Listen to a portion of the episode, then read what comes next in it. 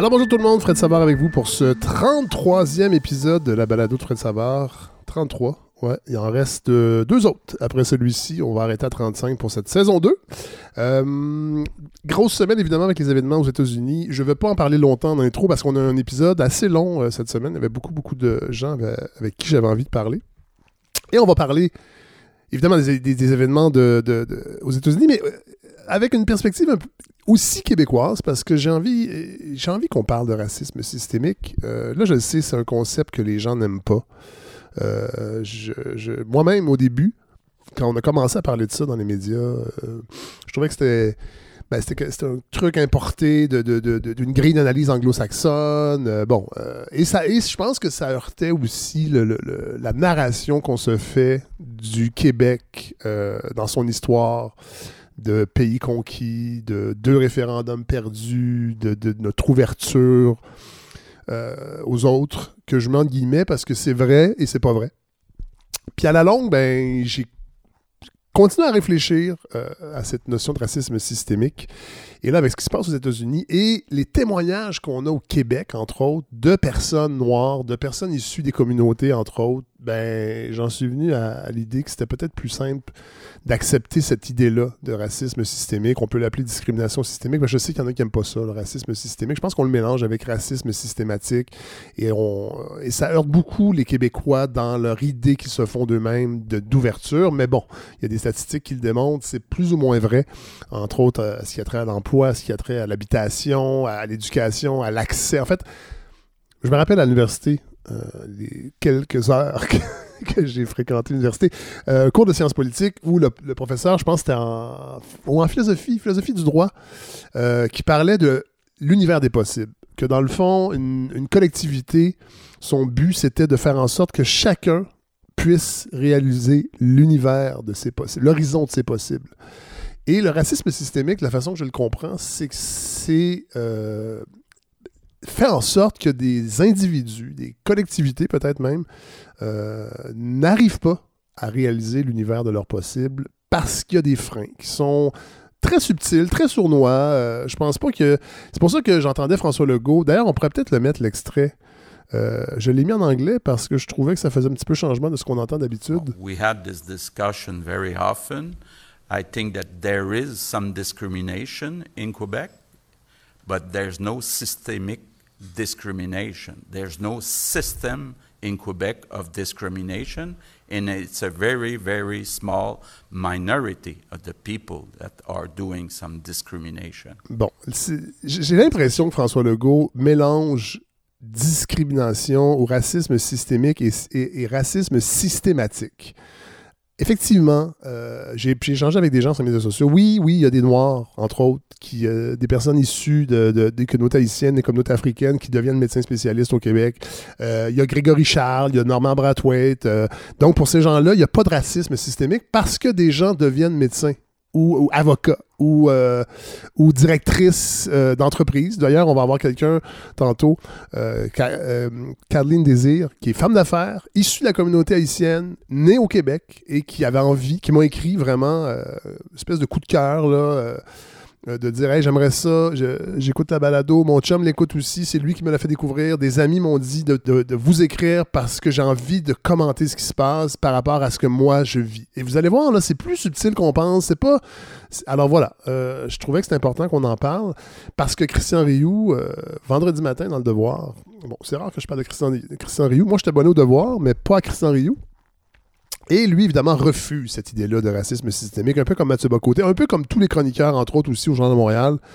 Euh, D'ailleurs, le- le- la page Facebook de Lux, euh, Lux Éditeur, qui mettait toutes les, entêtes de chroniques des chroniqueurs du, de- de- Journal de Montréal récemment qui ont fait des chroniques pour dire qu'il y avait du racisme envers les Blancs puis que le racisme systémique n'existe pas. C'était quand même à ce point un tir groupé à ce point élargi que ça se peut pas qu'il n'y en ait pas, d'une certaine façon. Sinon, Sinon, il n'y aurait pas cette résistance-là. Mais Christian Rioux qui euh, nous raconte pourquoi, en fait, il n'y a pas de racisme systémique. Puis en gros, c'est que lors de ses premiers reportages en France dans les années 90, La haine, le film de Mathieu Kassovitz, avait été, euh, avait été, euh, était sorti.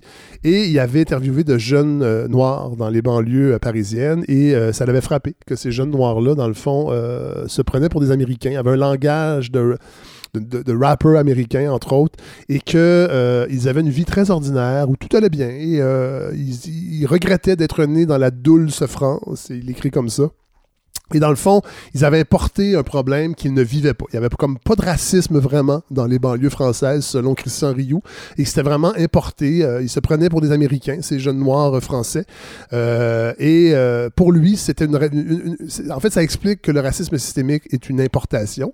Et ben, il termine son texte presque vers la fin. Il parle de rhétorique, évidemment. Puis là, il dit sans nier l'existence d'un racisme rampant, nombre d'analystes, nombre d'analystes américains estiment que le problème des Noirs relève largement de la désintégration de la famille. Ça, c'est un, thème très, très cher à la droite euh, conservatrice.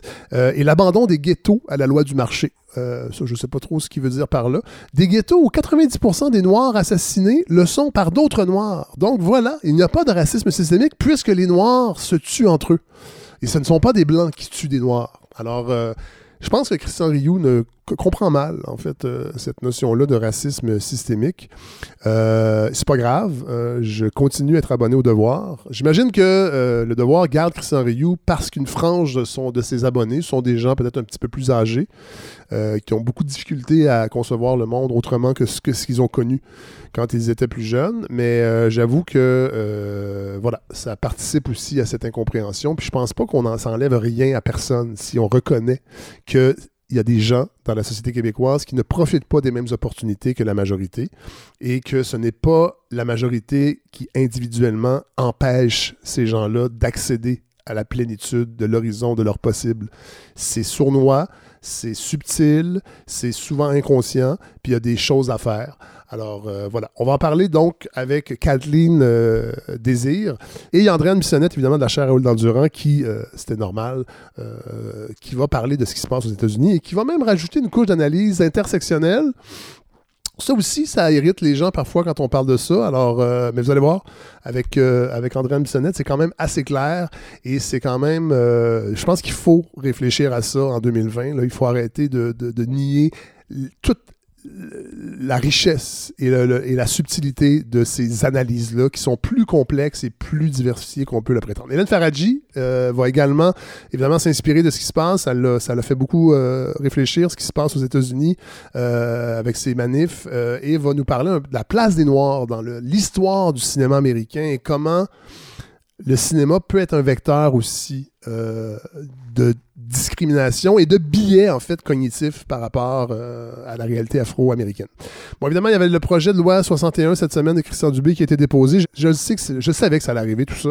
C'est-à-dire que la CAQ allait reprendre son, son pattern habituel de d'y aller à l'ancienne avec des, des, des, constructions de routes, des constructions d'hôpitaux, des constructions d'écoles, de ponts.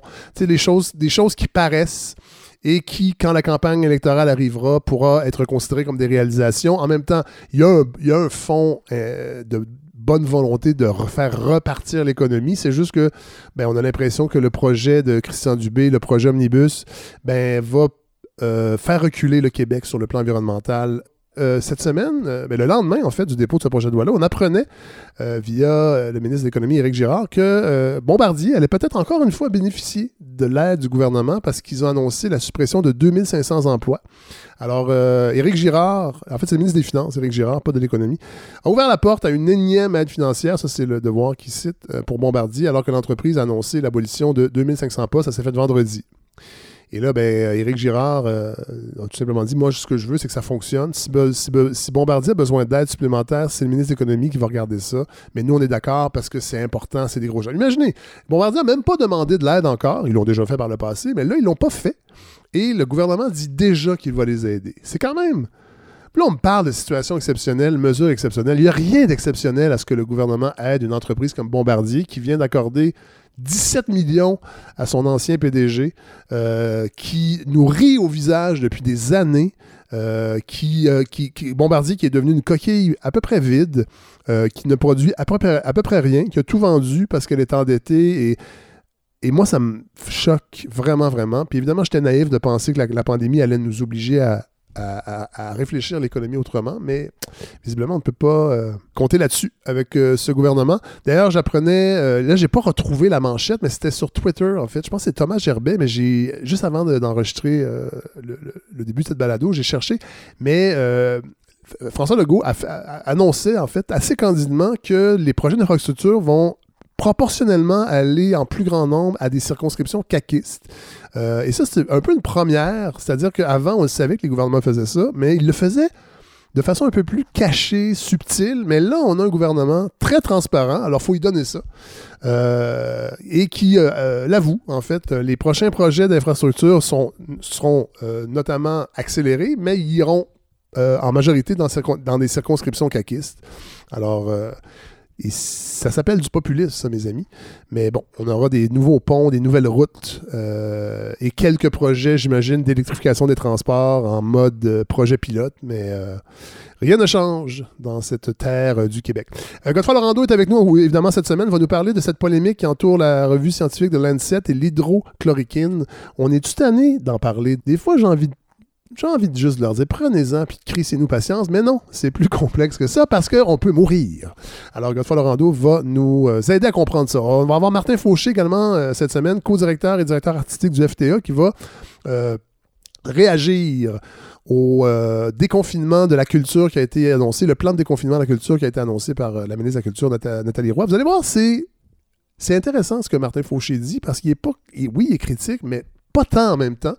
Et Nathalie Roy, euh, on l'a trouvé un petit peu absente en début de pandémie, mais je dois avouer que, et Martin Fauché l'avoue lui aussi, il, euh, il, y a des bons mots quand même pour la ministre, mais il y a beaucoup de points d'interrogation. Il y a beaucoup d'inquiétudes aussi sur l'avenir de certains d'une expertise en culture qu'on a développée au Québec et qui pourrait euh, disparaître.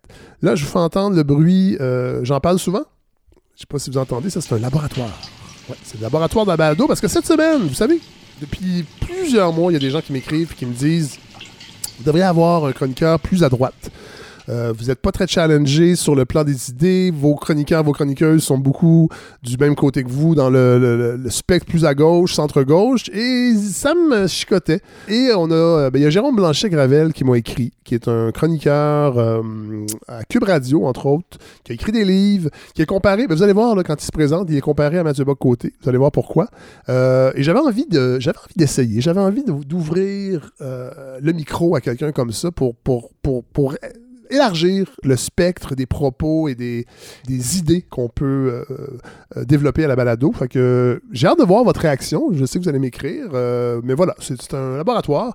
bon, il est, chroniqueur à Richard Martineau, entre autres, à Cube Radio. Alors, on verra. vous allez voir ce qu'on va donner. D'ailleurs, Cube Radio, qui cette semaine publiait ses chiffres, c'est la première fois qu'on a qu'on a des, nouvelles de, euh, l'auditoire euh, de Cube Radio. Cube Radio, évidemment, c'est la radio numérique et c'est les balados.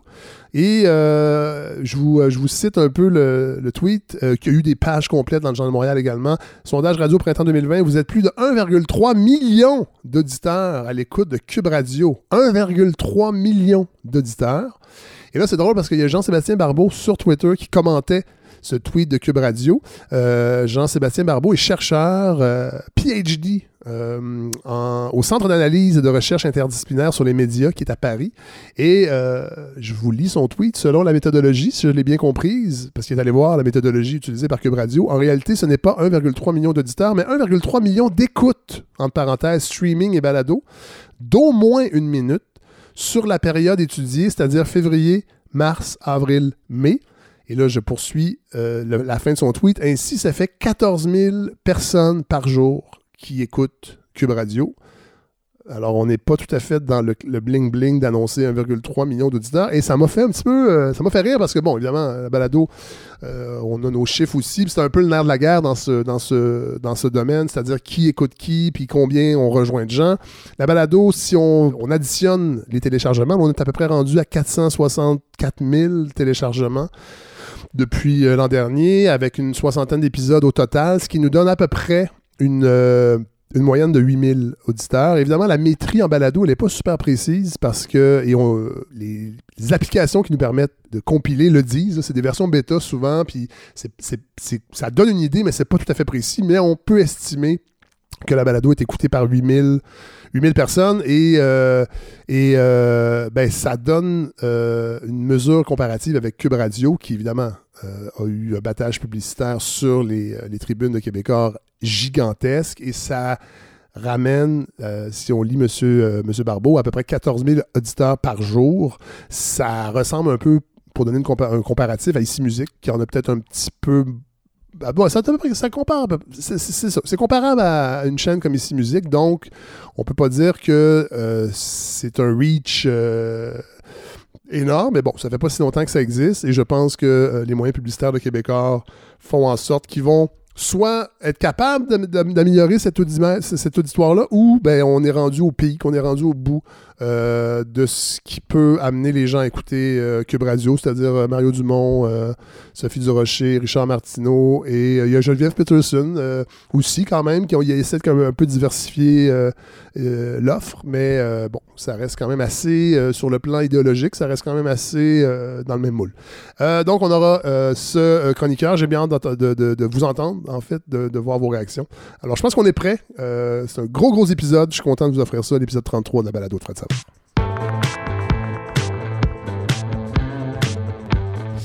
alors, vous savez, dans ce projet de balado, depuis le début, je vous dis que l'idée de communauté est vraiment, vraiment importante. Et euh, là, on va en avoir un bon exemple parce qu'il y a quelqu'un cette semaine qui m'a écrit. Je vais la saluer tout de suite. C'est Kathleen Désir. Bonjour. Bonjour Fred.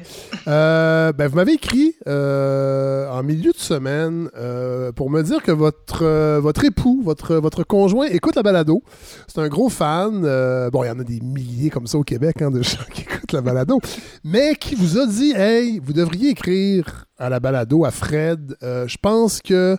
Je pense pas que vous, vous, vous voyez, là tu devrais écrire à balado. Je pense que, euh, évidemment, là, je parle des événements qui sont liés euh, à ce qui se passe aux États-Unis. On en parle énormément.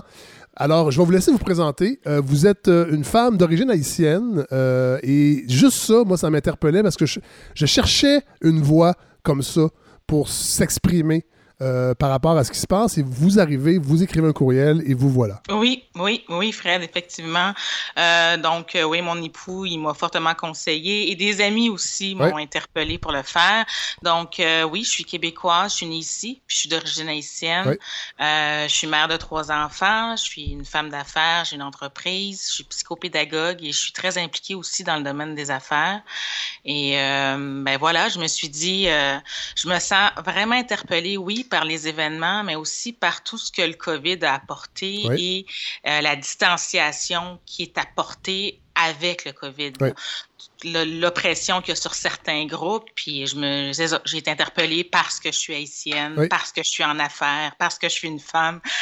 Euh, j'avais envie d'en, jaser. Ben, c'est, c'est vraiment bienvenu. Puis c'est tous ces rôles-là ben ça va forcément vous offrir une façon d'analyser ce qui s'est passé, une voix qu'on n'entend peut-être pas tant que ça aussi dans les médias habituels. Puis à la balado, ça tombe tellement euh, sous le sens que vous soyez là, qu'on soit plus dans les angles morts. Alors, euh, allez-y, je vous écoute. Je vais, entendre vos observations, en fait. Dimanche dernier, j'ai été extrêmement interpellée. Ben, toute la semaine, avec ce qui s'est passé avec George Floyd, ben, j'ai été interpellée. J'ai trouvé ça horrible au niveau de, de l'humain. Euh, mais en même temps extrêmement incompréhensible. Puis j'avais envie de m'exprimer euh, comme femme noire. Puis j'avais envie de m'exprimer comme mère d'enfants aussi, de jeunes garçons vous en, avez, vous en avez trois? J'ai trois garçons.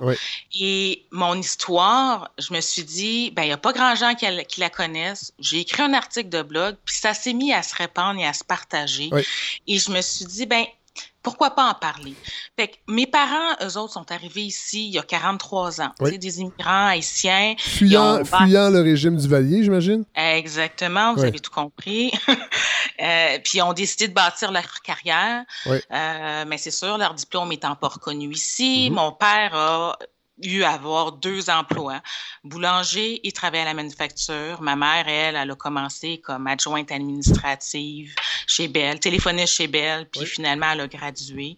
mais au fil du temps, euh, mes parents, ils ont vraiment bâti leur carrière. Aujourd'hui, mon père est un homme d'affaires, ma mère est notaire. Mm-hmm. euh, puis ils nous ont tout le temps éduqués à bâtir sa vie puis à être résilient.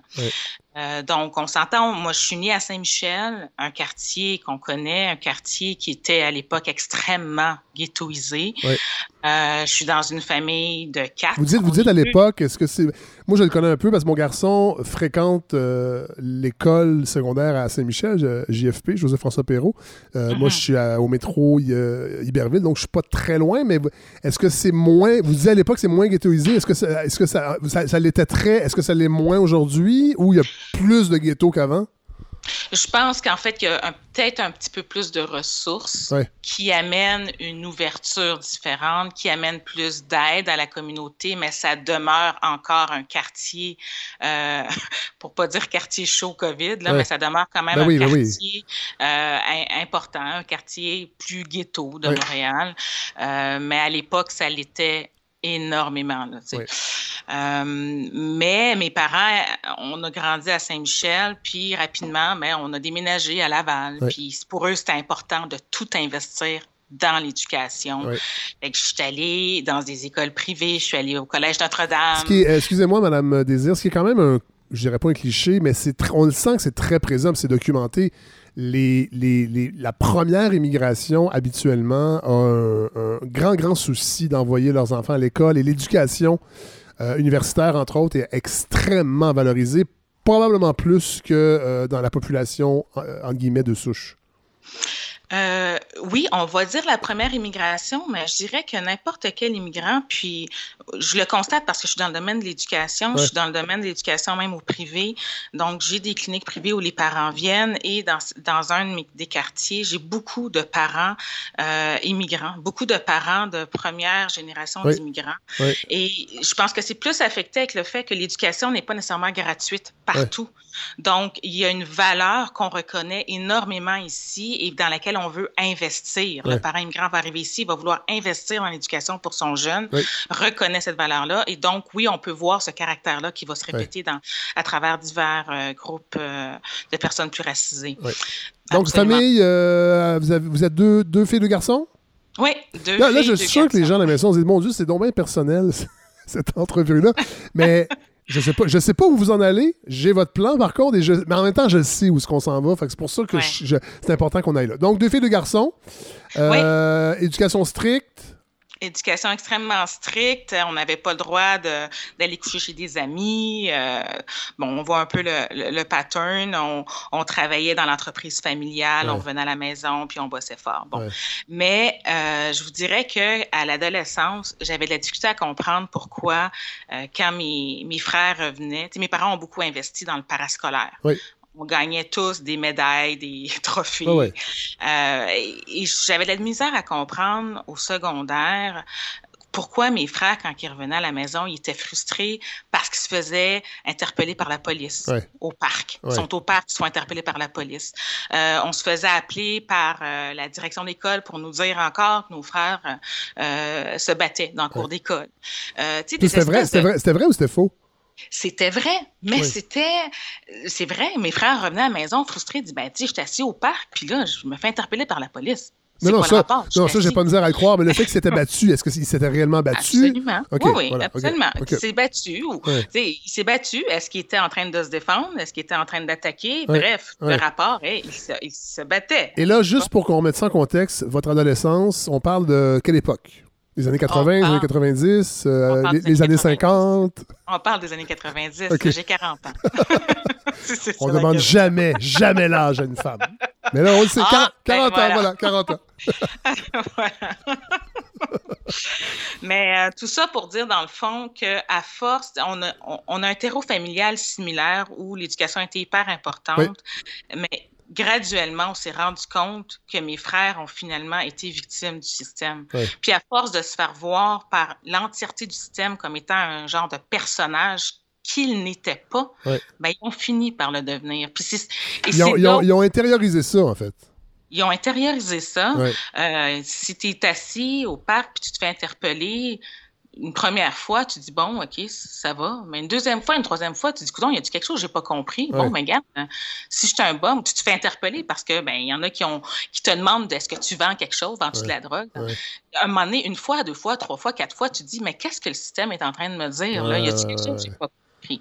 Bref. Et, et, et il y avait une différence entre, parce que vous, aviez, vous avez une sœur aussi, donc deux frères, une sœur, et vous, personnellement, à cette époque-là, vous n'aviez pas n'étiez pas achalé par les policiers, par, par, exemple? Par les policiers, non, pas nécessairement. Par contre, c'est sûr que j'ai vécu des j'ai vécu des situations difficiles. Je veux dire, moi, je sortais de l'école. Euh, je répète, j'allais dans une école privée euh, très bien cotée à Montréal. Puis euh, je pouvais sortir et me faire cracher dans la rue par quelqu'un qui me disait retourne chez vous. Tu sais, quand tu as 15 ans puis tu te fais cracher dessus parce, que, parce que tu es noir, tu ne comprends pas dans ton cerveau d'adolescent qu'est-ce qui se passe. Là. Euh, mais en même temps, l'éducation parentale a tendance à vouloir protéger la fille et être plus rigoureux autour de la fille qu'avec le, qu'avec le, le, garçon. Donc, j'avais plus de protection, de padding, si on veut, que mes frères. Euh, même chose pour ma sœur. Donc, euh, donc c'est ça. Il y, a, il y, a, eu un impact à ce niveau-là. Mais oui, moi, je, l'ai vécu, puis et je le vis encore, à, à différents niveaux, c'est sûr, sûr. Et là, vous avez une famille, vous avez trois enfants, et j'imagine que de par ce véhicule-là et les événements d'aujourd'hui, il doit y avoir une réflexion aussi euh, qui est quand même omniprésente en vous pour l'avenir.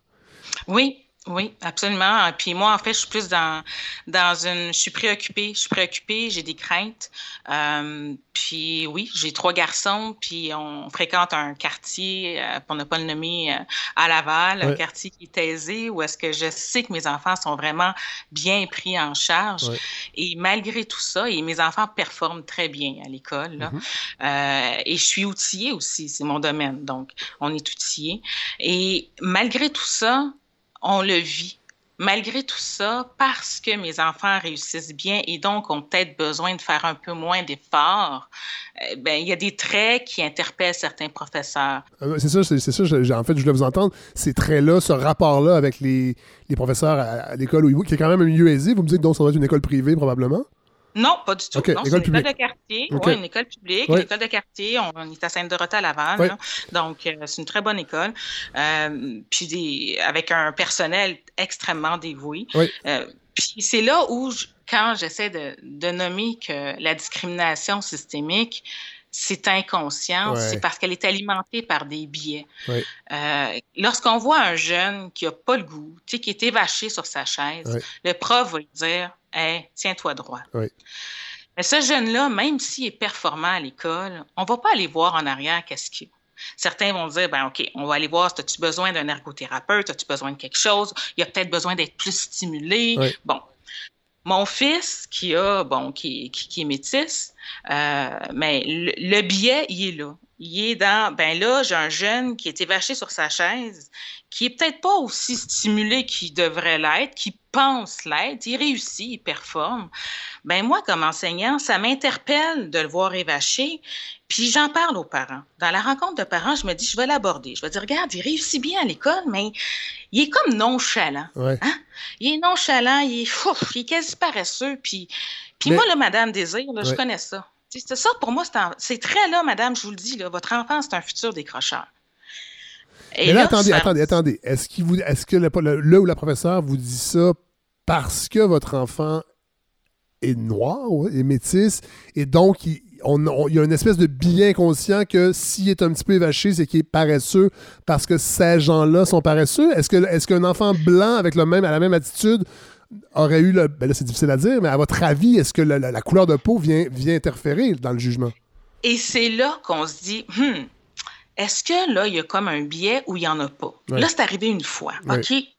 Mais là, quand ça arrive deux fois, puis quand ça arrive trois fois, c'est là qu'on se dit, ben c'est répétitif. Puis c'est là qu'on se dit, ben il y a peut-être quelque chose au niveau du système. Il y a peut-être quelque chose qui va pas parce que individuellement, isolé, de manière isolée, c'est un événement. On peut pas commencer à extrapoler puis dire, ben cette personne-là est. C'est pas une question d'être ou de ne pas être, mais de d'associer ça à un comportement puis de dire, ben automatiquement, ben moi je connais ça, un enfant qui est évaché comme ça, Madame Désir, c'est sûr que votre enfant est un futur décrocheur quand ton enfant, il y a quoi, 98 de moyenne?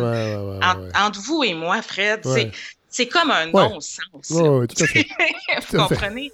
Et, c'est dans la répétition qu'on se dit, ben là, il y a un problème. Puis on le regarde de manière plus grande.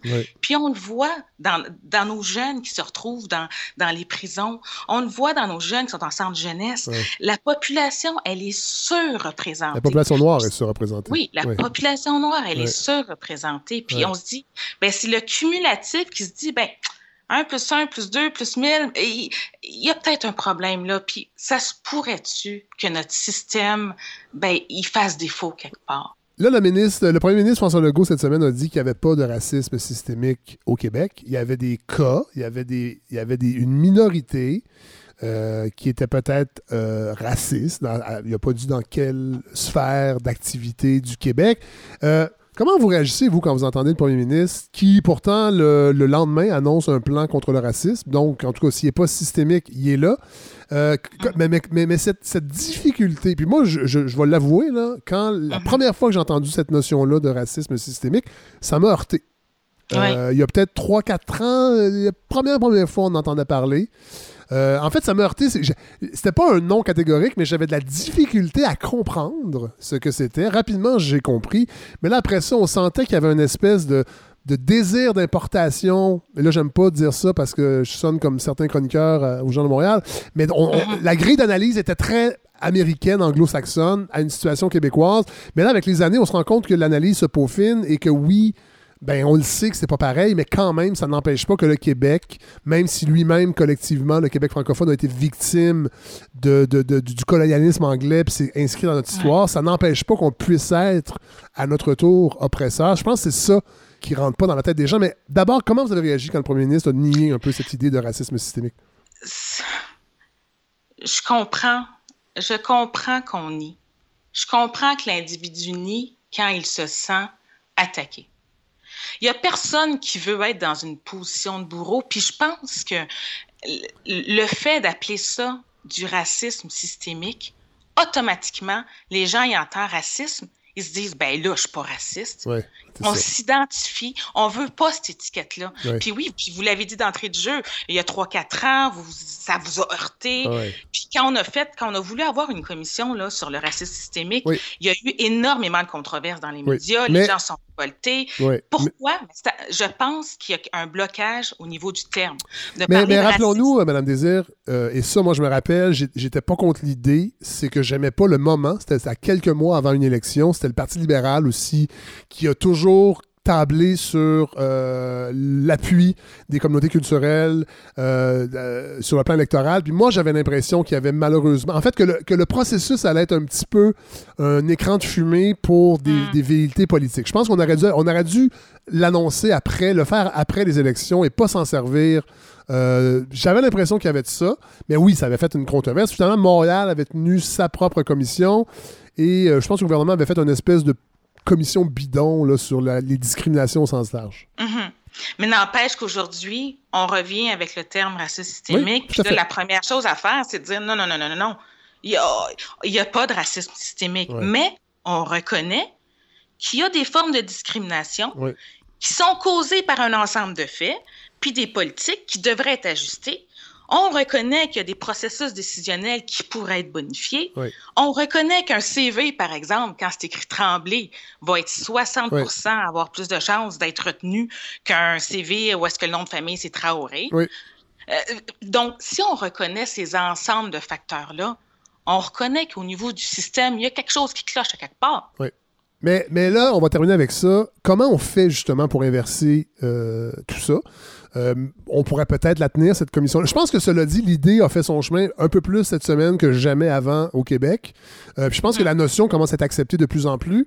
Euh, il y en a qui résistent. Mais comment on fait pour justement faire en sorte, ça va être quand même un processus assez long. Vous parlez des CV, vous parlez de l'accès au logement aussi. On le sait que les personnes issues des, des, des, minorités ont plus de difficultés à trouver du logement à Montréal, entre autres, mais ailleurs au Québec aussi. Comment on, quelles seraient les quelques solutions concrètes ou quelques pistes de solutions? À votre avis? Bien, moi, je pense qu'il y a plusieurs niveaux. Euh, au niveau individuel, actuellement, il faut commencer à avoir des conversations. Ce qu'on a aujourd'hui, c'est déjà un énorme pas, puis on l'aurait peut-être même pas imaginé il y a dix ans. Donc, on, avance, la société avance. Les discussions qui entourent justement le drame qui est arrivé autour de George Floyd, ça amène des ouvertures, puis on peut avoir des conversations. En même temps, il y a d'autres niveaux. il va y avoir des lois. la loi sur l'équité salariale qui a été adoptée là, pour mettre fin à une discrimination systémique qui, qui, pour, pour la femme, 不，il va falloir avoir des, des façons de faire, des, des façons d'ouvrir, puis de faire en sorte que certains groupes ne vivent plus cette discrimination-là. En, fait, que l'équité inclut plus de gens, encore plus. Que l'équité, oui, qu'on parle vraiment, en fait, qu'on parle d'inclusion. On, a, on a débuté par, par, la parité, là. Parité, équité. Euh, on, on, est allé vers la diversité. Maintenant, c'est plus le temps de parler de diversité, on est dans l'inclusion. Pour vivre ensemble, est-ce que ça peut être une réflexion collective? Puis ça commence par des discussions comme on a aujourd'hui. C'est vrai ça. Ben, Catherine Désir, merci de nous avoir écrit. C'est vraiment instinctivement là, que j'ai décidé de qu'on vous entende en fait. Euh, et vous m'avez dit, ah, ce serait peut-être le fun éventuellement que je fasse des chroniques. Ben moi, je vous le tends la main. En fait, je vous dis oui. Euh, là, la saison achève. Euh, il va y avoir une saison 3 à l'automne. Mais d'avoir quelqu'un comme vous, je pense que la balado en a, besoin, sincèrement. Puis, puis le fait aussi que vous ne soyez pas omniprésente dans les médias, ça, c'est une bonne chose parce que la balado, nous, on est à part. Hein. On est un, petit projet indépendant qui tente de couvrir les angles morts. Ben, vous êtes, vous, correspondez en tout point à ce que la balado a besoin. Puis je, trouve ça vraiment, vraiment, vraiment le fun que vous nous ayez écrit. cet esprit de communauté se poursuit, s'élargit. Alors euh, voilà, j'aimerais ça que, si ça vous tente, de rester avec nous pour, euh, pour la suite. Puis en plus, ça nous permettra de rejoindre toute la diaspora haïtienne partout dans le monde grâce à vous. Alors on fera des codes d'écoute complètement incroyables et des campagnes. Peut-être peut une émission à Port-au-Prince, évidemment, euh, éventuellement. Ben, on fera une chronique en créole. Ah oui, ça, ça serait le fun. merci vraiment beaucoup d'avoir participé à la balado. Merci à vous. Au revoir. Alors, c'est le moment de retrouver, euh, comme chaque semaine, c'est toujours un moment agréable de retrouver Hélène Faradji. Bonjour. Salut Fred, comment ça va? Ça va pas pire.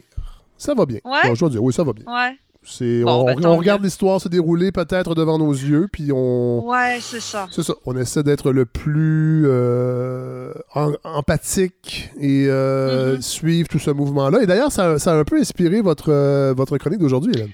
Exact, exact, parce que je me suis rendu compte que cette semaine, moi, je me, sentais comme beaucoup, j'imagine, c'est-à-dire comme quelqu'un qui s'est pris un boomerang dans la face, euh, le boomerang de sa naïveté et de son idéalisme, hein, parce que depuis le début de tout ça, moi, j'y croyais. Oh, ça va bien aller, aux arcs-en-ciel, au monde d'après, qu'on allait euh, réinventer plus beau, plus juste, plus écolo. J'étais prête à tout ça. Et puis, bah, il y a eu George Floyd. Il y a eu George Floyd comme le souvenir de tous ces Afro-Américains qui sont morts parce qu'ils joguaient, parce qu'ils faisaient leurs courses, parce qu'ils parlaient à leur cellulaire. Euh, George Floyd qui nous a aussi rappelé que depuis le début de cette crise, le racisme est plus que présent, qu'on a peut-être fait semblant de ne pas voir ces micro-agressions de personnes asiatiques dans le métro, ou juste ce nom de China virus, le virus chinois, prêt à embraser toutes les haines. Et puis, cette, pandémie, cette pandémie qui était censée nous montrer le meilleur de nous-mêmes, bah, finalement, elle a un peu eu l'effet inverse. Elle nous a mis face à face avec ce dont nous sommes capables de pire, notre inhumanité profonde, notre individualisme. Moi, moi, moi, surtout moi, surtout si toi, t'es pas de ma gang, t'es pas de ma couleur ou t'es pas de ma normalité. Moi, ça me pue au nez, cette ambiance. Euh, vous vous doutez bien hein, que s'appeler Faradji, bah, c'est pas un passeport vers une vie dénuée de racisme. Euh, ça me touche et même plus que ça, ça me donne la nausée. Je sais bien que c'était à moi de pas être fleur bleue, de pas être pleine d'espoir, mais pareil, je m'étais mis à croire que ça allait mieux parce que mon maudit cinéma m'avait fait penser que oui, les blancs, les noirs, tout le monde pouvait avoir sa place devant, derrière une caméra, que l'égalité, c'était pas un mirage, que tranquillement, on allait vers ça. Et que si dans le monde de la fiction, ça s'était arrangé, ben, logiquement, ça ne pouvait faire que pareil dans la vraie vie. Et je me suis dit, quelle conne quelle conne tu as été parce que oui, le cinéma, c'est un miroir de ce qu'on vit, c'est un endroit où on peut se voir, c'est un sismographe de l'inconscient collectif, mais c'est surtout un sacré miroir aux alouettes. Et pour qu'on comprenne bien à quel point les choses étaient finalement assez trompeuses, ben, j'ai eu envie qu'on fasse un espèce d'histoire de, la représentation des minorités dans le cinéma américain. Évidemment, on va y aller grosso modo parce que j'ai environ 10 ben minutes devant moi. On, pourrait faire 3 heures là-dessus, facile. Voilà, et 10 minutes, on ne pourrait pas être exhaustif, donc ça sert à rien de m'écrire pour me dire ben, il manque tel film. Je le sais. Ah, je sais qu'il manque tel film. Je vais, effacer euh, mon brouillon de courriel. Par contre, pouvez m'écrire pour toutes les autres affaires. Ça, ça va être formidable parce que ça nous fait toujours plaisir de vous. Ben oui, ben oui. Alors, on y va. Euh, si vous êtes comme moi, vous aimez les symboles. Et celui qui marque le début de cette histoire, bah, il nous met la puce à l'oreille de façon assez terrible. Hein, parce que notre histoire, elle commence en 1896 deux événements aux États-Unis qui symboliquement vont marquer la division profonde entre d'un côté l'Amérique triomphante, pleine de son culte du divertissement, et de l'autre, bah, une autre Amérique, celle des laissés pour compte, des oubliés, des inférieurs. 1896, c'est la première projection publique à New York grâce au Vitascope de la compagnie Edison. Mais 1896, c'est aussi la validation par la Cour suprême de la série des lois Jim Crow qui officialise la ségrégation. Donc vous voyez que symboliquement, ça commence quand même très très bien. Et puis ça va continuer comme ça. C'est quand même fou, excusez-moi Hélène, je fais une petite, parenthèse, c'est quand même fou parce que c'est la même année mm-hmm. où va euh, se dérouler les, Olympiques, les premiers Olympiques modernes. Et ouais, euh, qui devaient combattre tout ça, justement. Alors, parallèlement, dans la même année, on a ces deux, tous ces événements-là, c'est quand même fou. Des, pôles de tension qui n'en finissent pas encore aujourd'hui de résonner. Hein. Tout à fait. Et donc, depuis, euh, à partir de 1896, bah, ça va continuer comme ça de façon assez nauséabonde pendant longtemps. Et cette semaine, je ne sais pas si vous avez vu ça passer, on a vu une déclaration de Will Smith qui disait le racisme n'empire pas, il est juste filmé à propos de la mort de George Floyd. Ben, il avait peut-être pas raison parce que le racisme aux États-Unis, il a commencé par être filmé. Oh, je, vous amène en, je vous amène en 1915. C'est le premier long métrage, Naissance d'une nation, D.W. Griffiths, un pamphlet pro-KKK qui le légitime, qui le célèbre. Les comédiens blancs sont tous en blackface et on ose la distinction entre bon noir, celui qui ne pose pas de questions, et mauvais noir, celui qui est violent, celui qui est rebelle. 1927, ça va même aller un petit peu plus loin parce que le code Hayes, qui régit la production cinématographique, selon des articles de, de moralité, va interdire formellement toute représentation d'une relation amoureuse ou sexuelle entre les Noirs et les Blancs. Ça commence bizarrement. Mais il y a une réponse. Il y a une réponse à ce naissance d'une nation. En 1918, c'est Birth of a Race de John W. Noble, qui porte au final assez mal son nom. Parce que oui, il y avait de la noblesse à vouloir faire un film pour remettre les pendules à l'heure, mais ce film-là, il fait partie de ce qu'on a appelé les race movies, destinés à un public noir, mais réalisés par des blancs. Ah et surtout, des films qui perpétuent encore et toujours les mêmes stéréotypes. Alors cette fois, dans ce film-là, c'est plus le noir est noir, moins il peut être pris au sérieux, grosso modo. Mais bon, on peut se dire, c'était le début, le contexte, etc., ça va changer. Eh ben non. Non, parce que en 1939, c'est le premier blockbuster américain. Le film phénomène, c'est ah Autant en emporte le vent. Ah oui, ok, ok, je pensais que c'était l'autre, excusez-moi. Non, ouais, ouais, 1939, on saute dans le temps. Euh, donc, euh, Autant en emporte le vent, film ouvertement sudiste, mm. dans lequel l'esclavage et les plantations fleurent bon la nostalgie, mais qui va paradoxalement permettre à Hattie McDaniel de remporter le premier Oscar remis à une actrice afro-américaine dans la catégorie rôle de soutien. C'est elle qui joue la gouvernante de Scarlett O'Hara. Alors on se dit, formidable, ça a pris une quarantaine d'années, le cinéma et le monde sont devenus plus justes. Eh ben non, encore raté, parce qu'à la première du film, à Atlanta, eh ben, on a interdit l'entrée à Madame McDaniel, ah, qui était trop noire pour s'asseoir dans un cinéma blanc. Et jusque dans les années... Atlanta, qui est un bastion, euh, c'est la ville de Martin Luther King, entre autres. Euh, c'est quand même. Ben, mais là, bon, on est, dans, on est en 1939. Sauf que ça va continuer comme ça jusque dans les années 60 à peu près, en installant des préjugés et des stéréotypes qui sont terribles et qui continuent à perdurer aujourd'hui. Parce que si le cinéma accepte de représenter les Noirs, il les différencie selon plusieurs catégories assez dégueulasses. On a le tome, qui est le bon noir, obéissant, au service du blanc. On a le coon, qui est l'idiot, maladroit, qui fait rire. La nounou, qui est évidemment maternante, toujours de bonne humeur. Le grand enfant, qui est le noir naïf, paresseux, etc. Et la dernière catégorie qui serait le musicien, le jazzman le plus souvent, mais qu'on traite de façon euh, comme un personnage plus léger. Je vous amène dans les années 60. On fait un petit saut de puce. Le contexte, évidemment, est différent. Pourquoi? Parce que Jackie Robinson marque les esprits, la lutte pour les droits civiques encore plus, et la pression sociale fait que le cinéma réagit. Il réagit d'abord du côté indépendant, avec le premier film de Cassavetes, Shadow, Trois frères et sœurs noirs, et puis The Connection de Shirley Clark, qui va parler des ravages de l'héroïne sur un groupe de jazz. Mais débarque aussi le cinéma d'horreur. C'est La Nuit des Morts Vivants de Romero, par exemple, qui va se transformer en métaphore politique très puissante sur les effets de la division raciale. Ça, c'est dans le, le cinéma des marges. Et du côté mainstream, on va plutôt inventer un nouveau type de cinéma qu'on pourrait appeler le cinéma de l'intégration. Le héros de ce cinéma-là, il s'appelle Sidney Poitier.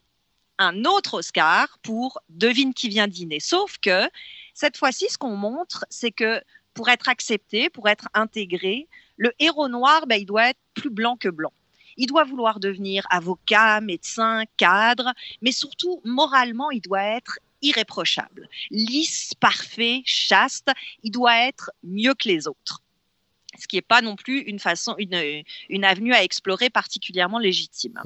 Mais ce qu'on comprend à ce moment-là, dans les années 60, à la fin des années 60, c'est que le cinéma doit pas seulement montrer des Noirs, mais il doit aussi s'adresser à eux. Et c'est là que débarque la Black Exploitation. Mhm. C'est du cinéma d'exploitation fait par les Noirs, pour les Noirs, mais que les grands studios vont produire parce qu'il y a énormément d'argent à faire. C'est des films comme Superfly, Blackula, Coffee, etc., etc. Et l'image que ça renvoie cette fois, c'est celle du super mal. C'est Shaft.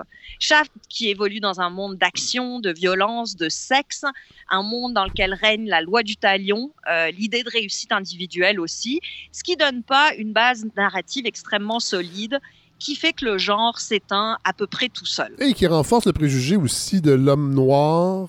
Euh, puis on va en parler avec André Bissonnette un peu plus tard, mais mhm. qui est l'homme noir, qui, est qui a toujours été la menace ultime euh, aux États-Unis euh, et qui est très viril, qui, est un peu sauvage et qui fait peur. Et, ces films-là, en fait, renforçaient ce stéréotype-là. Oui, et en même temps montrer ce qu'il y avait de cool à être cet homme-là.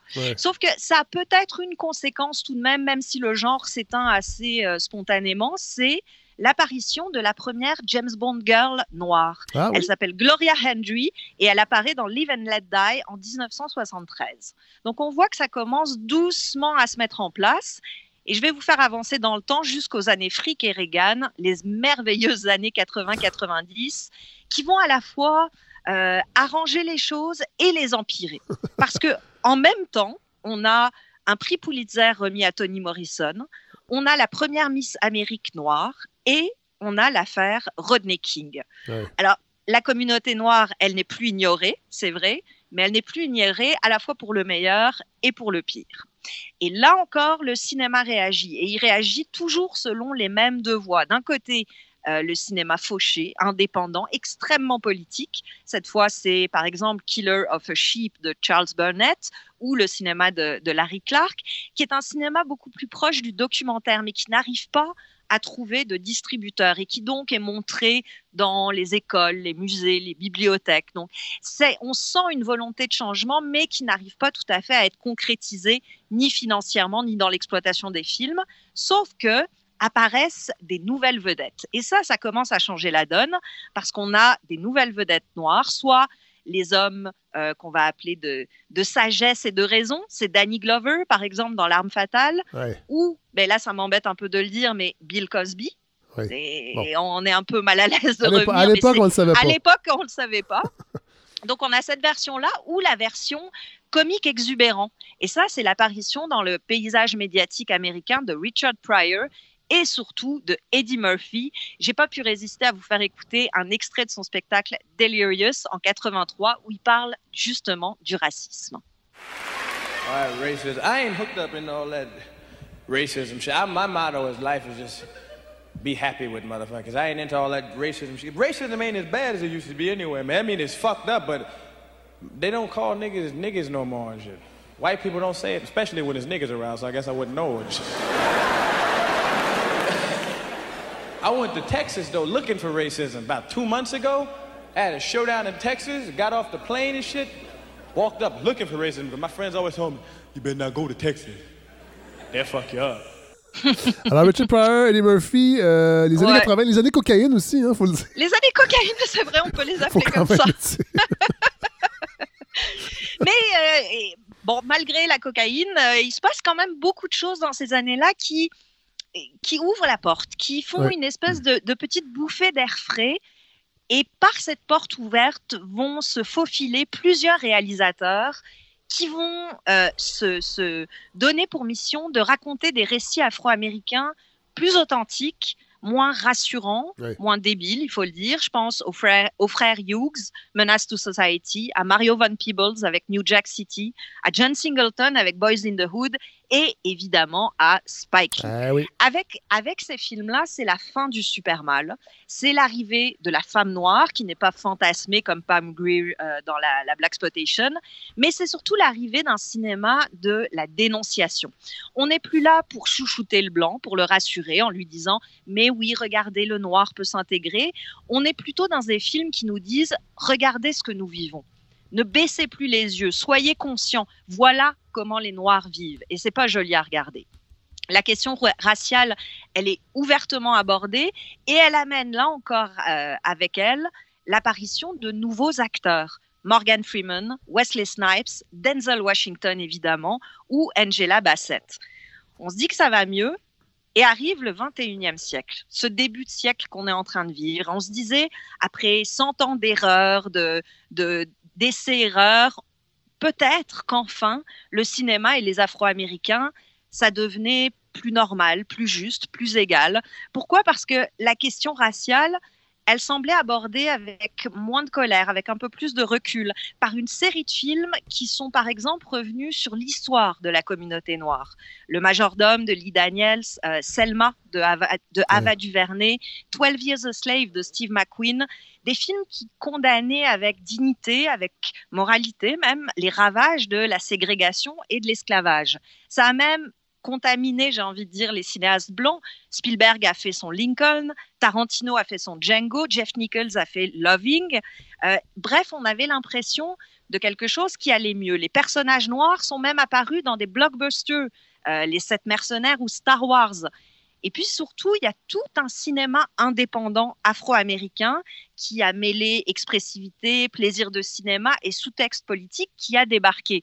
Euh, le, le, cinéma de Jordan Peele, par exemple, le cinéma d'horreur euh, It et Get Out, Dear White People, qui était une surprise formidable, et puis surtout Moonlight, Moonlight de Barry ah, ouais. Jenkins, qui a été la plus jolie des cerises sur le gâteau, en racontant une histoire d'amour entre deux hommes noirs, ce qui n'avait pas vraiment été abordé jusque-là.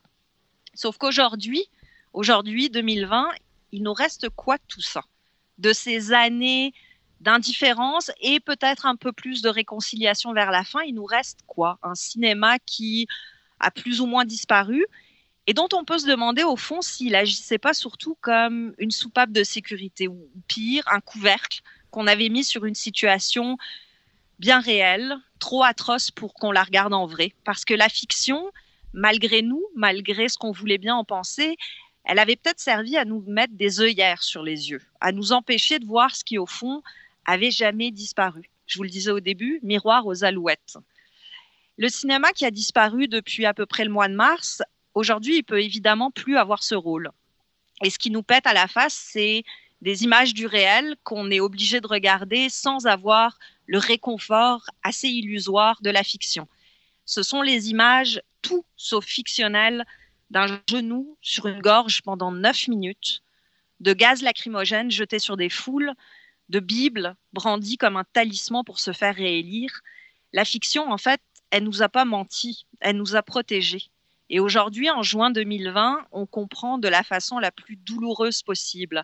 Parce que si on est honnête, même quand la fiction nous a montré le vrai visage du racisme et de la division raciale, ben, on n'a pas voulu le voir. Et ici, je fais revenir Spike Lee. Spike Lee, qui il y a quelques semaines nous montrait la beauté de New York dans ce très beau court métrage dont on avait, dont on avait parlé. Et ben, en début de semaine, il a fait un autre film, un autre court métrage qui s'appelle Three Brothers, Trois frères. Et ce qu'il a fait, c'est monter ensemble trois séquences. Celle de la mort de Radio Rahim, qui est le héros de Do the Right Thing, et celle réelle d'Eric Garner et de George Floyd. Et en le regardant, moi aussi, je me suis dit, I can't breathe, je ne peux pas respirer. Et c'est ce que nous allons tous nous dire. Tant qu'il ne sera pas admis qu'il ne suffit pas que l'industrie du divertissement fasse une place au noir pour que tout s'arrange, tant que nous n'aurons pas compris que le racisme systémique ne se combat pas par des façades et des œillères, et qu'il faut sans cesse, sans cesse voir au-delà pour qu'enfin, ensemble, on puisse simplement respirer. Wow, merci Hélène. Euh, et c'est drôle, vous parler de l'industrie du divertissement, puis dans le divertissement, ben, il y a diversion aussi d'une certaine façon. Exactement. Ce qui résume très bien votre propos. Buongiorno, principessa! Good morning, Vietnam! You talking to me? Go ahead. Make my day. Oh. oh. I'll have what she's having. I'll have what she's having. I'll have what she's Alors, euh, Discussion cinéma cette semaine. Euh, bon, j'ai pas orienté euh, mes, mes, mon, mon, mon, visionnement avec ce qui se passe avec Tel parce que je m'attendais à ce que vous en parliez aussi dans votre chronique. Euh, je savais qu'on allait. on allait bon, en fait, je dis ça, puis c'est plus ou moins vrai. Mais bon, pour les deux premiers films, c'est pas le cas. Je veux parler de. Et c'est le devoir qui m'a mis sur la piste de, de Diane Curie. Est-ce qu'on dit Curie? Curie. Curie. Diane Curie, donc réalisatrice française. Euh, mm-hmm. Et euh, j'avais vu évidemment son, euh, son c'est, trois longs métrages qui étaient proposés sur le Criterion Channel. En passant, on n'est pas commandité par le Criterion Channel. J'aimerais vous on le dire. Devrait. On devrait. on devrait. mais non, j'ai payé mon abonnement. et, et, je, et, j'écoute les films avec le lag habituel de ah tous les gens qui ont Criterion Channel. Ça, c'est un petit peu le problème. Là, c'est que ça lag beaucoup, mais bon, surtout le soir. donc, je découvre. C'est drôle parce que je, je connaissais la chanson Diabolomante. donc, mm-hmm. premier long métrage de Diane Curie. Parlez-nous un peu d'elle, euh, puis après ça, on parlera un peu plus de Diabolomante. Ben, Diane Curie, en fait, euh, Diabolomante, c'est son tout premier film. Hein. Elle le réalise en 77 et mhm. elle a 28 ans. C'est un bébé, un bébé cinéaste qui va remporter le prix Louis Deluc, c'est-à-dire le prix du meilleur premier film, mais surtout qui va réussir un film qui, va devenir culte.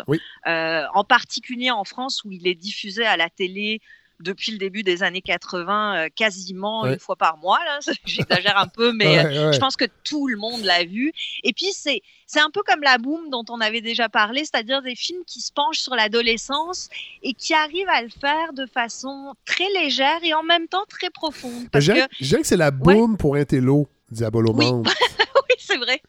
Exact. Ouais, ouais, c'est vrai, mais c'est un peu la même chose. C'est bon, euh, l'adolescence, les, les flirts, les disputes. Le de passage un peu, ouais. Exact. Mais aussi avec un personnage qui euh, essaye de se rebeller en, en faisant toutes sortes d'expériences, dont, si je me rappelle bien, de, de joindre des, euh, des réunions politiques de gauche. Oui où elle essaye de devenir une petite militante, mais on sent que c'est. Ben en fait, il faut comprendre, le film se passe au début des années 60. Le film a été fait en 77, mais c'est en fait, c'est les souvenirs de Diane Curie, parce que.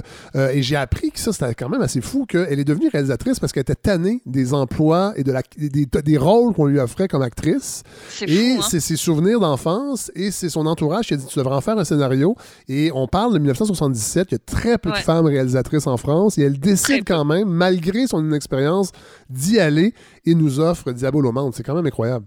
Ouais, puis il faut dire qu'elle n'a pas réussi à, à, rameuter beaucoup, beaucoup de sous non plus. Donc j'imagine qu'elle s'est concentrée sur ses personnages. J'ai fait un une, équivalence. Elle a eu un budget d'à peu près 360 000 euros pour faire son film. Eh Ce qui est rien du tout. C'est vraiment. Des cacahuètes, euh, comme on dit. Des cacahuètes. Et c'est pour ça aussi, par exemple, qu'elle n'a pas d'actrice euh, euh, particulièrement. Non, c'est Léonore Clarwin et Odile Michel.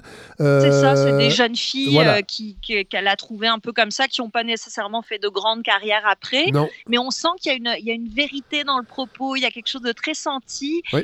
Et c'est un beau film d'été Je Tout à trouve fait. il y, a- il y une petite légèreté, il y a une douceur, il y a une tendresse, et en même temps, elle prend toujours ses personnages au sérieux, alors que aujourd'hui, le film d'adolescence, c'est beaucoup devenu un prétexte à se moquer de Ouais. l'adolescence. Oui, oui. Là, il y a, il y a un vrai regard euh, candide, joli, intéressé par la- l'adolescence qui me touche beaucoup, moi. On va aller écouter un, personnellement. on, on va aller écouter un extrait, Hélène. J'ai dit que maman avait eu un accident.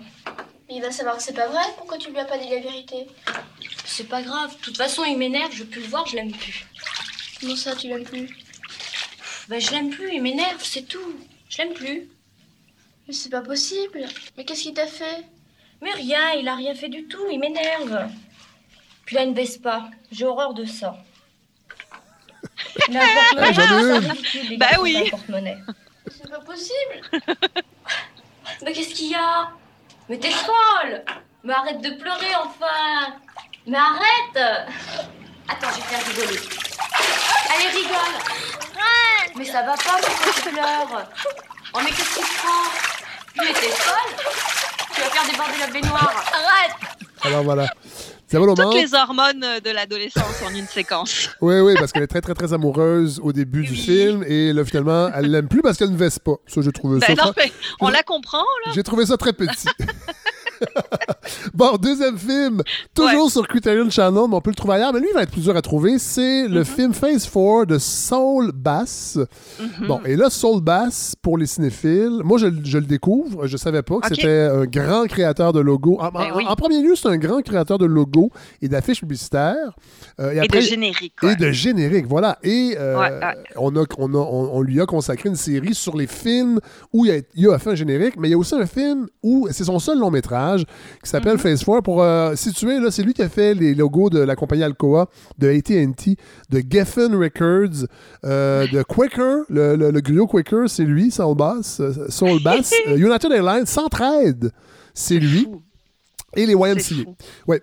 Euh, donc, euh, et pour ce qui est des, euh, des, des films, des génériques, il a fait North by Northwest, beaucoup de, génériques de films d'Alfred Hitchcock. Euh, Psychose. Psycho, ouais. Vertigo, Vertigo Ouais. il a fait Spartacus. Autopreminger, beaucoup, Spartacus, Scorsese, Les Affranchis, Oui, Casino, C'est vrai. Cape Fear. Cape Fear. Autopsie d'un meurtre.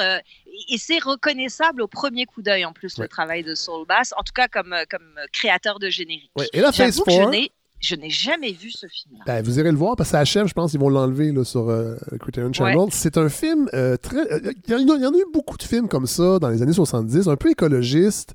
Euh, Je me Mhm. rappelle d'un film où un homme se transforme en serpent, entre autres, avec Dick Benedict, si ma mémoire est bonne. Et c'est ces espèces de films un peu catastro- catastrophistes, mais avec une réflexion écologiste.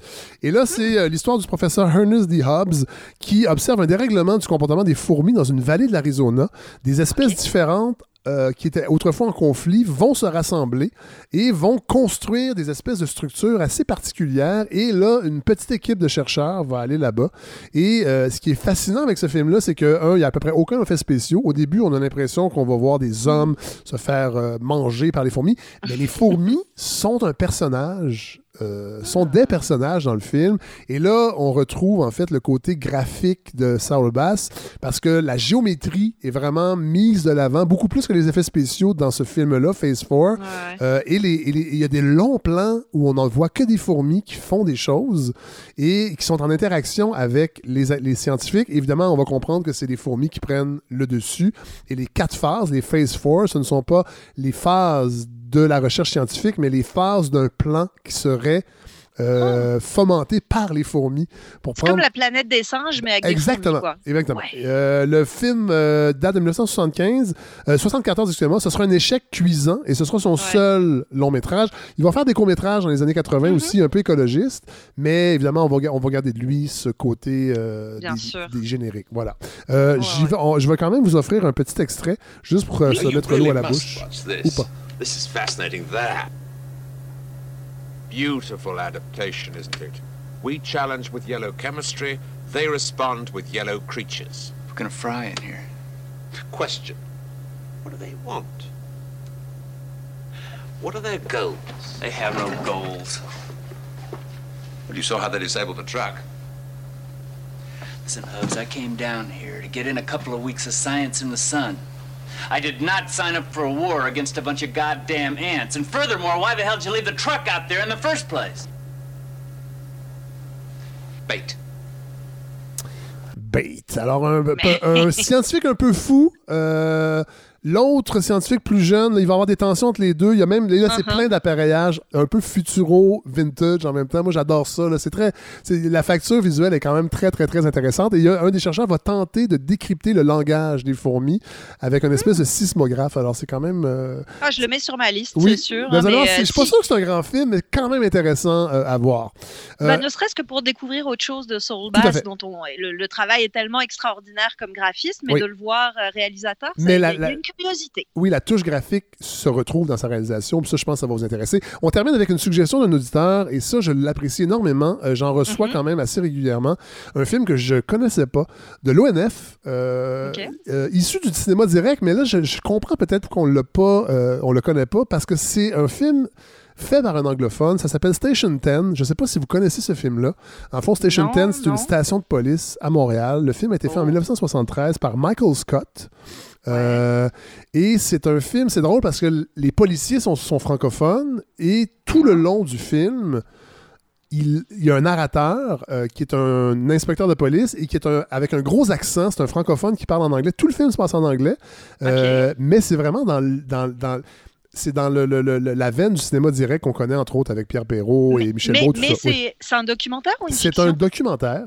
OK. Et pour vrai, et l'auditeur m'avait averti, vous allez voir, il y a des images qui sont dures parce que on suit vraiment le quotidien. C'est 60 jours dans la vie de policier à Montréal en 1973. Il y a des images très, très dures. On rentre dans une maison où un, un homme s'est suicidé à coup de carabine Ouais.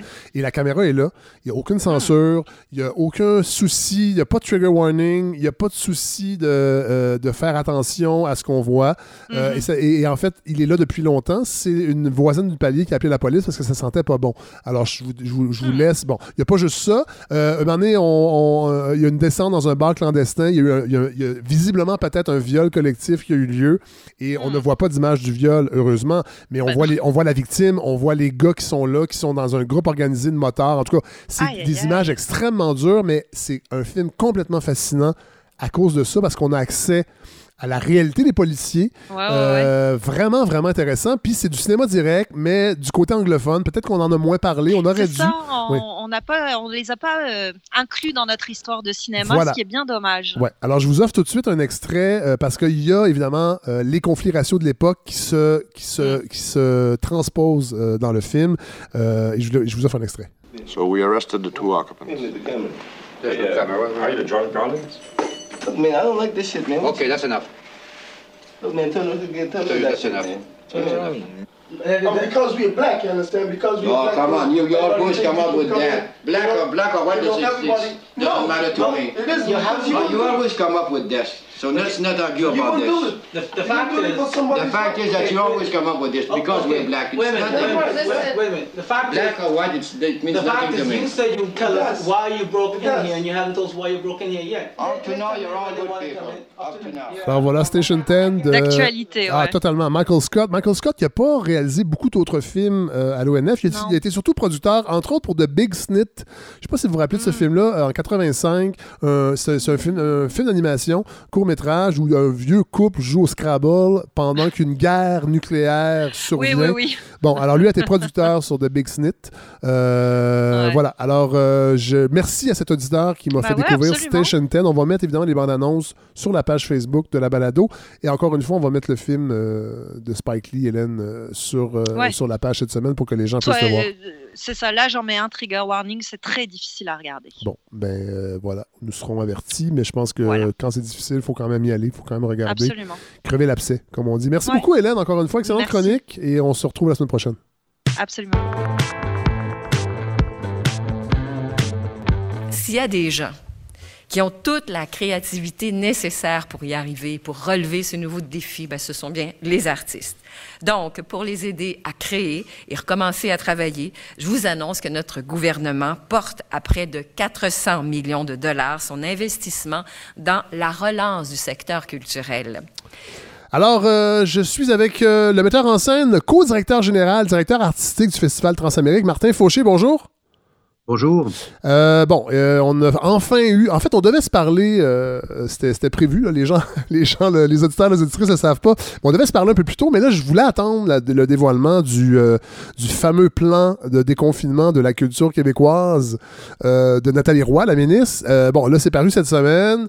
Il y a des gens qui sont contents, il y a des gens qui sont moins contents. Alors, j'avais envie de vous parler. Oui. Alors, est-ce que je suis content, pas content? Ben, je suis encore dans une certaine confusion. Comme tout le Euh, monde. comme beaucoup de gens, euh, cette crise-là nous amène dans la confusion et il faut qu'on soit hyper souple de jour en jour. Euh, euh, ce que je peux juste dire, c'est que pour l'instant, on n'a pas encore accès à notre outil de travail qui s'appelle la salle de répétition. Et tant qu'il ne sera pas ça, le reste ne peut pas suivre. Donc, ce que j'ai compris, parce qu'on a eu une rencontre ce matin avec Nathalie Roy, Oui. Là, là, il faut le dire, habituellement, on enregistre le jeudi, ben, Martin Fauché. Là, on est mercredi. Donc, euh, ça a été dévoilé lundi, le plan de, de Nathalie Roy, de la ministre? Euh, et là, aujourd'hui, mercredi matin, vous l'avez rencontré. Oui, euh, notre groupe, le- les, signataires de la lettre, plus euh, deux autres personnes, euh, on a rencontré pendant une heure avec elle. Ça devait durer 45 minutes. Finalement, ça a été une heure, Mhm. donc c'est très bon signe. Et après ça, ça s'est poursuivi pendant encore une bonne quarantaine de minutes avec son chef de cabinet.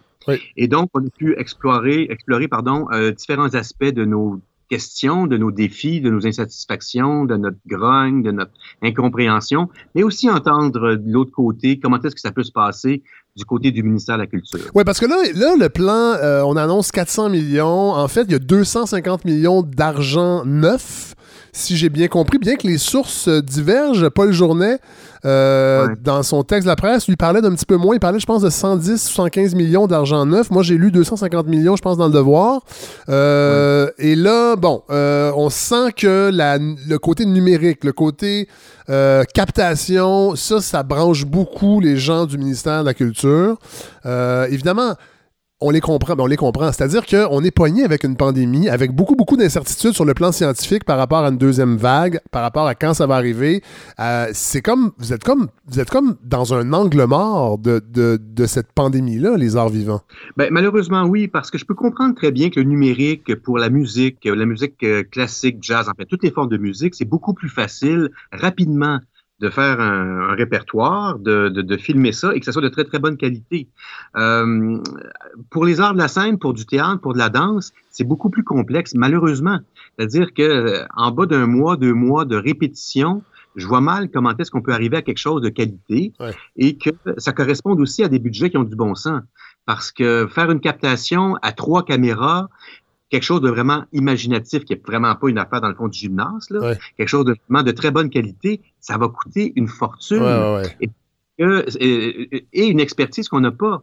Alors, c'est là que on s'est exprimé avec véhémence en disant notre art, c'est pas ça. En même temps, la vie actuellement, c'est pas ça. Je veux dire, pour, pour tout le monde, c'est pas ça. Un magasin, c'est pas ça. Un restaurant, c'est pas ça. Les, les- la scène, c'est pas ça. On veut bien comprendre ça. Par contre, est-ce qu'il vaut mieux, vaut, vaut mieux pas, euh, est-ce qu'il vaudrait mieux qu'on puisse survivre tout le monde ensemble, peut-être jusqu'en janvier, et minimiser les coûts qu'on mettrait sur du numérique, qu'on sait pas trop qui va l'écouter ou pas, et donner énormément à l'industrie du numérique? Est-ce qu'il vaudrait mieux qu'on soit ensemble et qu'on survive financièrement parlant pour mieux repartir en janvier? Ouais. Et c'est ça que je souhaiterais qu'on puisse avoir comme dialogue, plutôt que d'avoir un réflexe de panique, que je peux comprendre, mais de dire, mais qu'est-ce qui est le plus avantageux actuellement? Des fois, aller trop vite, c'est comme, c'est pas mieux non plus. si, si je comprends ce que vous, ce que vous dites, c'est que vous auriez peut-être préféré que, les artistes. Là, quand je dis les artistes, là, euh, on va dire les artistes des arts vivants, mais on va les élargir, c'est-à-dire tous les gens qui travaillent euh, derrière la scène, qui rendent en fait ce qu'on voit possible. Donc, euh, techniciens, euh, di- di- directeurs de, de- production, éclairagistes, tout ça, tous ces métiers-là, vous auriez aimé, dans le fond, que le gouvernement offre peut-être une sorte de, de, de, de revenu minimum garanti jusqu'à janvier, jusqu'à temps qu'on puisse ouvrir les salles. hein? Est-ce que, est-ce que c'est ça que je comprends? C'est exactement ça, c'est essentiel. Pour l'instant, les actrices, les acteurs euh, sont un petit peu représentés par l'UDA, Ouais. dans un montant relativement modeste, mais tous les travailleurs qui sont derrière, les direct- bon, tous les gens que, que, que vous venez de nommer, je pense qu'eux sont dans une très, très, très, très, très fâcheuse position. La PTU se termine bientôt. Euh, et là, il va y avoir une coordination importante entre Québec et Ottawa pour que tous ces corps de métier-là, les assistantes metteurs en scène, les régisseurs, les conceptrices de décors, costumes, s'ils se réorientent d'une façon professionnelle et que dans un an, là, il n'y en a plus de spectacle. Mais non, voilà. Et nous, au festival, il y a déjà des gens qui commencent à se réorienter d'une façon professionnelle et qui nous disent on sera plus là en septembre. Alors, s'il y a des affections majeures de nos plateaux d'une façon technique et production, on est dans le gros trouble dans un an. Et ça, il faut que le gouvernement le comprenne et réagisse maintenant.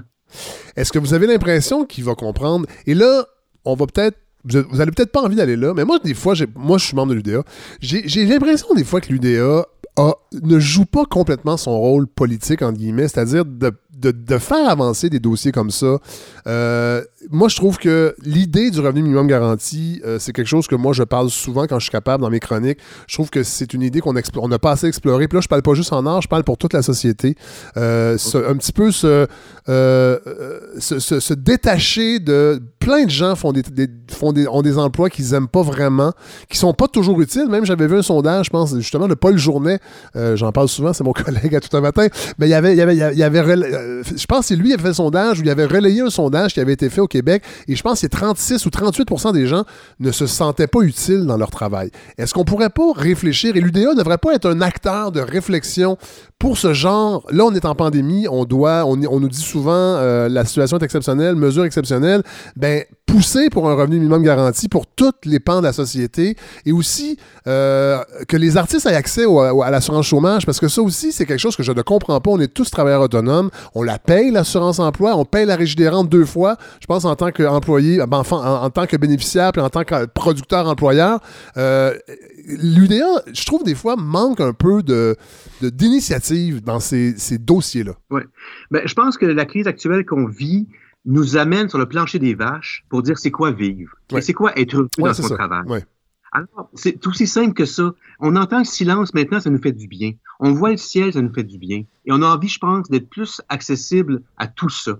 Et je pense que l'Union des artistes, il y a comme une pression incroyable sur tout le numérique, sur toutes les plateformes audiovisuelles, tout ça. Le théâtre et la danse, je pense, c'est relativement mineur dans la part d'occupation de l'Union. Mais par contre, plein d'actrices, d'acteurs qui passent d'un domaine à l'autre et qui adorent faire du théâtre. Et c'est un choix. Et faut pas que tu sois pénalisé parce que tu fais du théâtre et qu'après ça, tu te ramasses, tu te ramasses dans une immense craque de plancher. Alors, cette notion-là de minimum garanti, je pense que, là-dessus, je pense que Québec solidaire va enfin devenir autre chose qu'une clique du plateau, là. Je pense que c'est comme, euh, non, mais c'est vrai parce que, euh, enfin, je, ça remet en, en, en place des choses qui sont demandées. L'éducation, le, le printemps étudiant en 2012, où est-ce qu'on Ouais. disait l'éducation doit être gratuite. Des choses de base pour dire c'est quoi être heureux? C'est faire du profit puis crosser l'autre? C'est tout ça? C'est ça que je veux? Non. Je veux être heureux. Je veux pas être triste. Je veux être bien. Et je pense que l'Union peut contribuer à une réflexion sur notre bien-être. On est des artistes. On n'est pas des machines. Et c'est là que je pense que c'est, c'est pas être communiste dans, dans, dans le sens 1918 que Ouais. de vouloir comme garantie. Je pense qu'il faut défaire des vieilles perceptions. Ce que j'aime dans la crise actuellement, on revient au terrain. L'agriculture, on va peut-être manquer de gens parce qu'il manque de mains. On va peut-être, on manque de gens dans les hôpitaux et c'est des gens qui viennent caresser des gens en fin de vie, qui viennent donner à manger, faire boire de l'eau. Le théâtre, c'est dans une salle de répétition et essayer des choses de base. Alors, revenons à la base et valorisons, valorisons ça. Il n'y a pas un acteur de théâtre qui fait ça pour devenir millionnaire. Personne. Euh, justement, le- vous parlez de ça, puis quand le, le- le- plan que de, de- de- de la ministre Roy a été dévoilé, euh, je suis allé voir sur les médias sociaux. Pour l'instant, évidemment, c'est dur d'aller euh, au café du coin ou au bar pour euh, tâter un peu le pouls de ce que les gens pensent de- des- choses d'actualité. Mais sur les médias sociaux, c'était quand même assez flagrant euh, que les gens euh, trouvaient que les artistes étaient des privilégiés de recevoir 400 millions comme ça, euh, que les, euh, dans le fond, on ne devait pas financer tout ce monde-là, qu'ils ont qu'à se recycler s'ils sont pas capables de vivre de leur culture. Et là, je, je, je suis le messager de ce que j'ai lu. Euh, mais comment on peut faire Puis euh, évidemment, dans une période aussi où tout le monde a de la difficulté, bon, en tout cas beaucoup de gens ont de la difficulté sur le plan économique, il y a beaucoup de secteurs qui ont été touchés, il y a des entreprises qui vont fermer, il y a des PME qui vont fermer.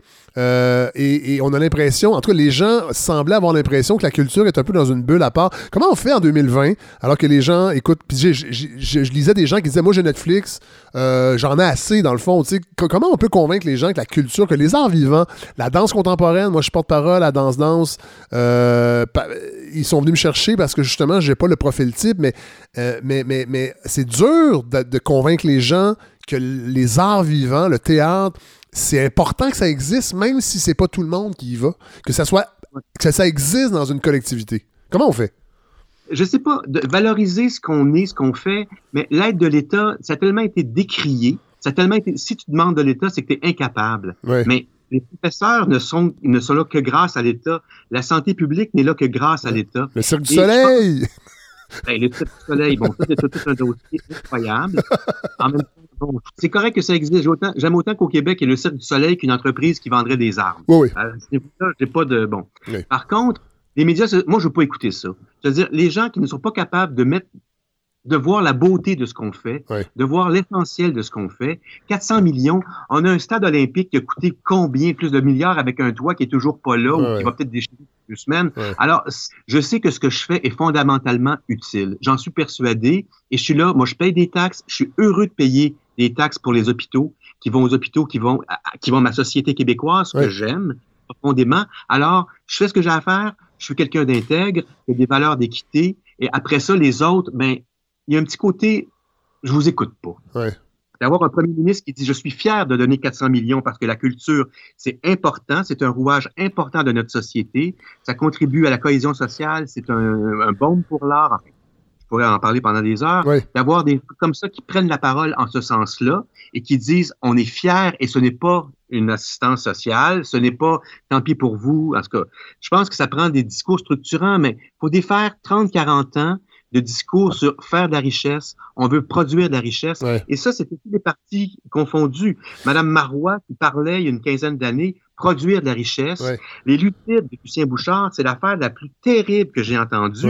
Il y a ce monsieur-là, le système de santé. Il n'y a pas juste Gaétan Barrette qui non plus n'est pas un saint, mais avec les lucides. Donc, produire de la richesse, là, on est rendu ailleurs. La richesse, elle n'est pas où est-ce Mais vous dites ça, puis euh, on a l'impression que la CAQ, quand même, euh, est dans ce discours-là aussi. Là, je sais que Nathalie Roy parlait du dernier budget qui a été dévoilé en mars, le, budget euh, de la culture, qui a été bonifié de 20% qui est un budget historique.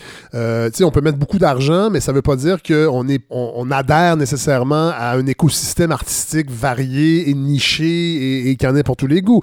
Est-ce que vous trouvez que ce gouvernement-là, malgré tout, est un gouvernement qui aime la culture avec un grand K, pour paraphraser Ding et Dong, où on est beaucoup dans les, ce qui est populaire, ou François Legault, je sais qu'il aime ça dire qu'il aime la culture, je pense que je le crois, mais on sent que François Legault, c'est quand même quelqu'un qui aime beaucoup la, grande, la culture populaire euh, et qui euh, va peut-être pas ailleurs dans, dans, les sentiers, sort pas trop trop des sentiers battus, et peut-être que les, décisions de son gouvernement par rapport à la culture sont un peu de, cet ordre-là. que je peux quand même dire que l'année passée, à l'ouverture du festival Transamérique, Nathalie Roy était là pour le cocktail d'ouverture et est restée pour le spectacle de Wajouawad. Et moi, en 15 ans de présence au festival, c'est la première ministre de la Culture qui, a assisté et au cocktail et au spectacle. Bon, mais ça, c'est intéressant. C'est pour ça que je vous posais la question, Martin Fauché. C'est pour entendre des choses comme ça, justement, pour casser. Alors, euh, après ça, c'est des goûts, des couleurs que. Ah, ben oui. Legault aime Marie Laberge, mais qui a tout lu de Marie Laberge, c'est bien correct. Tout à fait. Euh, et il y avait une nouvelle politique culturelle, il y avait un budget qui accompagnait ça, mais on n'a pas eu les résultats parce que la crise était quatre jours ou trois jours après le dépôt du budget. Donc, vers où tout ça s'en allait, je ne le sais pas. Euh, par contre, les sommes étaient là. Et battu des sommes du, du, Parti libéral et ça a battu des sommes du Parti québécois. Vraiment, être vraiment très déçu du Parti québécois des 30 dernières années, de sa compréhension de la culture et de son apport à la culture. J'ai vu des ministres de la culture au Parti québécois qui étaient catastrophiques sous des discours, enfin. Donc, c'est pour ça que, pour l'instant, euh, la CAQ, il y a plein de choses que je comprends pas dans ce parti-là. Euh, oui, Québec Inc., mais je pense que la crise actuelle nous replace, tout le monde veut, veut pas, à une place qui est pas inintéressante il y, a, un immense, par cas, c'est ça, mais il y a un immense écosystème à préserver. Et moi, je vais être très attentif au sauvetage du Cirque du Soleil pour dire pourquoi on sauve le cirque et pourquoi que le milieu des arts de la scène au Québec, qui a beaucoup plus d'employés que le cirque, on ne serait pas à la même hauteur. Oui, c'est ça. C'est ça, des fois, avec ce gouvernement, j'ai et c'est les gouvernements, parce que les libéraux auraient probablement fait la même chose, cette espèce de d'illusion que le Cirque du Soleil est une grappe qui tire tout le monde, toute la culture québécoise vers le haut, puis il faut les... Tu sais, c'est l'idée là, du ruissellement de la richesse, dans le fond, mais culturelle, si on peut dire, puis moi, ben, j'ai des, des, des doutes là-dessus. Mais on a, on a le même réflexe pour Bombardier. Ouais. C'est ouais. je veux dire, moi, c'est comme toutes les grosses bébelles, la cimenterie de Port-Cartier euh, en Gaspésie qui a coûté une fortune. Oui. Si on, on donne à chaque personne qui est employée un salaire annuel sans détruire l'environnement, ça serait 15 fois plus structurant d'avoir une bâtisse qui détruit l'environnement pour les 50 prochaines années ouais. où on sera plus personne. Et c'est là que ça prend une vision haute. Même chose pour les sables bitumineux en Alberta au niveau du fédéral. Alors, on ne prête qu'aux riches où on est vraiment tenté de ben, on ne peut pas ne pas aider Bombardier. Ouais. Même si le bonhomme a 17 millions, on ne peut pas aider le Cirque du Soleil. Et c'est là que la grosse business québécoise, là, on est dans un salon de riches avec un système de son trop gros pour le salon. Parlant de système de son, euh, ben, c'est un lien un peu boiteux, mais euh, puis je termine avec ça parce que bon, le FTA est obligé de se, ben, de se, de se réinventer. Là. Je ne vais pas sortir encore ce mot, ce mot valise-là, mais euh, il n'y a pas eu d'édition physique, mais vous avez tenté de la balado avec La vie est là. je, Oui. je voulais. Est-ce que c'était une première pour vous? C'est une série qu'on devait tenir au quartier général, donc en live avec Ouais. les, les invités. Et on l'a transformé en balado-diffusion. Ouais. Donc, Jessie ma collègue, a fait un travail fantastique avec Antoine Bédard pour transformer les quatre rencontres en quatre balados. Et euh, j'ai j'ai écouté les trois premiers balados et c'est honnêtement, c'est magnifique, c'est inspirant. Oui. C'est sur une façon différente de regarder la vie, de voir le ciel, d'écouter les oiseaux, de regarder c'est quoi les ruines contemporaines que sont nos villes actuelles. Et donc, la dernière euh, balado, c'est sur Montréal et ce qui disparaît. Oui. Et je pense que c'est euh, pour moi des sources d'inspiration très belles. Donc, oui, c'est une première. Beaucoup de travail, mais déjà les gens qui, ça a beaucoup déjà circulé, Oui. les gens qui l'ont écouté sont vraiment très enthousiastes et très nourris par ça, et ça me fait plaisir. Ben, on va partager euh, la page pour aller écouter ces, euh, ces balados-là avec beaucoup de plaisir. Alors, euh, Martin Fauché, metteur en scène, co-directeur général, directeur artistique, Festival Transamérique, merci d'avoir pris le temps de nous parler un peu de, ben, de, vos, ré- de vos comment vous vous sentiez, vos réactions par rapport à l'annonce de, de la ministre Nathalie Roy. Puis on va suivre ça, puis si jamais ben, besoin se fait sentir, on n'hésitera pas à vous rappeler si vous voulez bien euh, revenir à la balado. Ça me fera plaisir. Fred, merci beaucoup de m'avoir invité. Bon, alors j'avais dit en intro, cet épisode particulier est encore un laboratoire. Là, je suis fatigué avec ça. Depuis le début ce projet-là, je parle du laboratoire. Mais là, c'est vrai parce que nous allons essayer quelque chose que certains auditeurs et auditrices m'ont demandé, c'est-à-dire avoir une voix plus à droite, être moins dans le consensus de gauche. Euh, évidemment, moi, naturellement, je suis quelqu'un de plus à gauche. Mais là, euh, et j'avais lancé un appel euh, il y a deux ou trois épisodes. J'ai eu quelques personnes qui m'ont écrit et pour l'instant, là, je dis bien pour l'instant, j'ai choisi euh, un monsieur qui s'appelle Jérôme Blanchet-Gravel. Bonjour.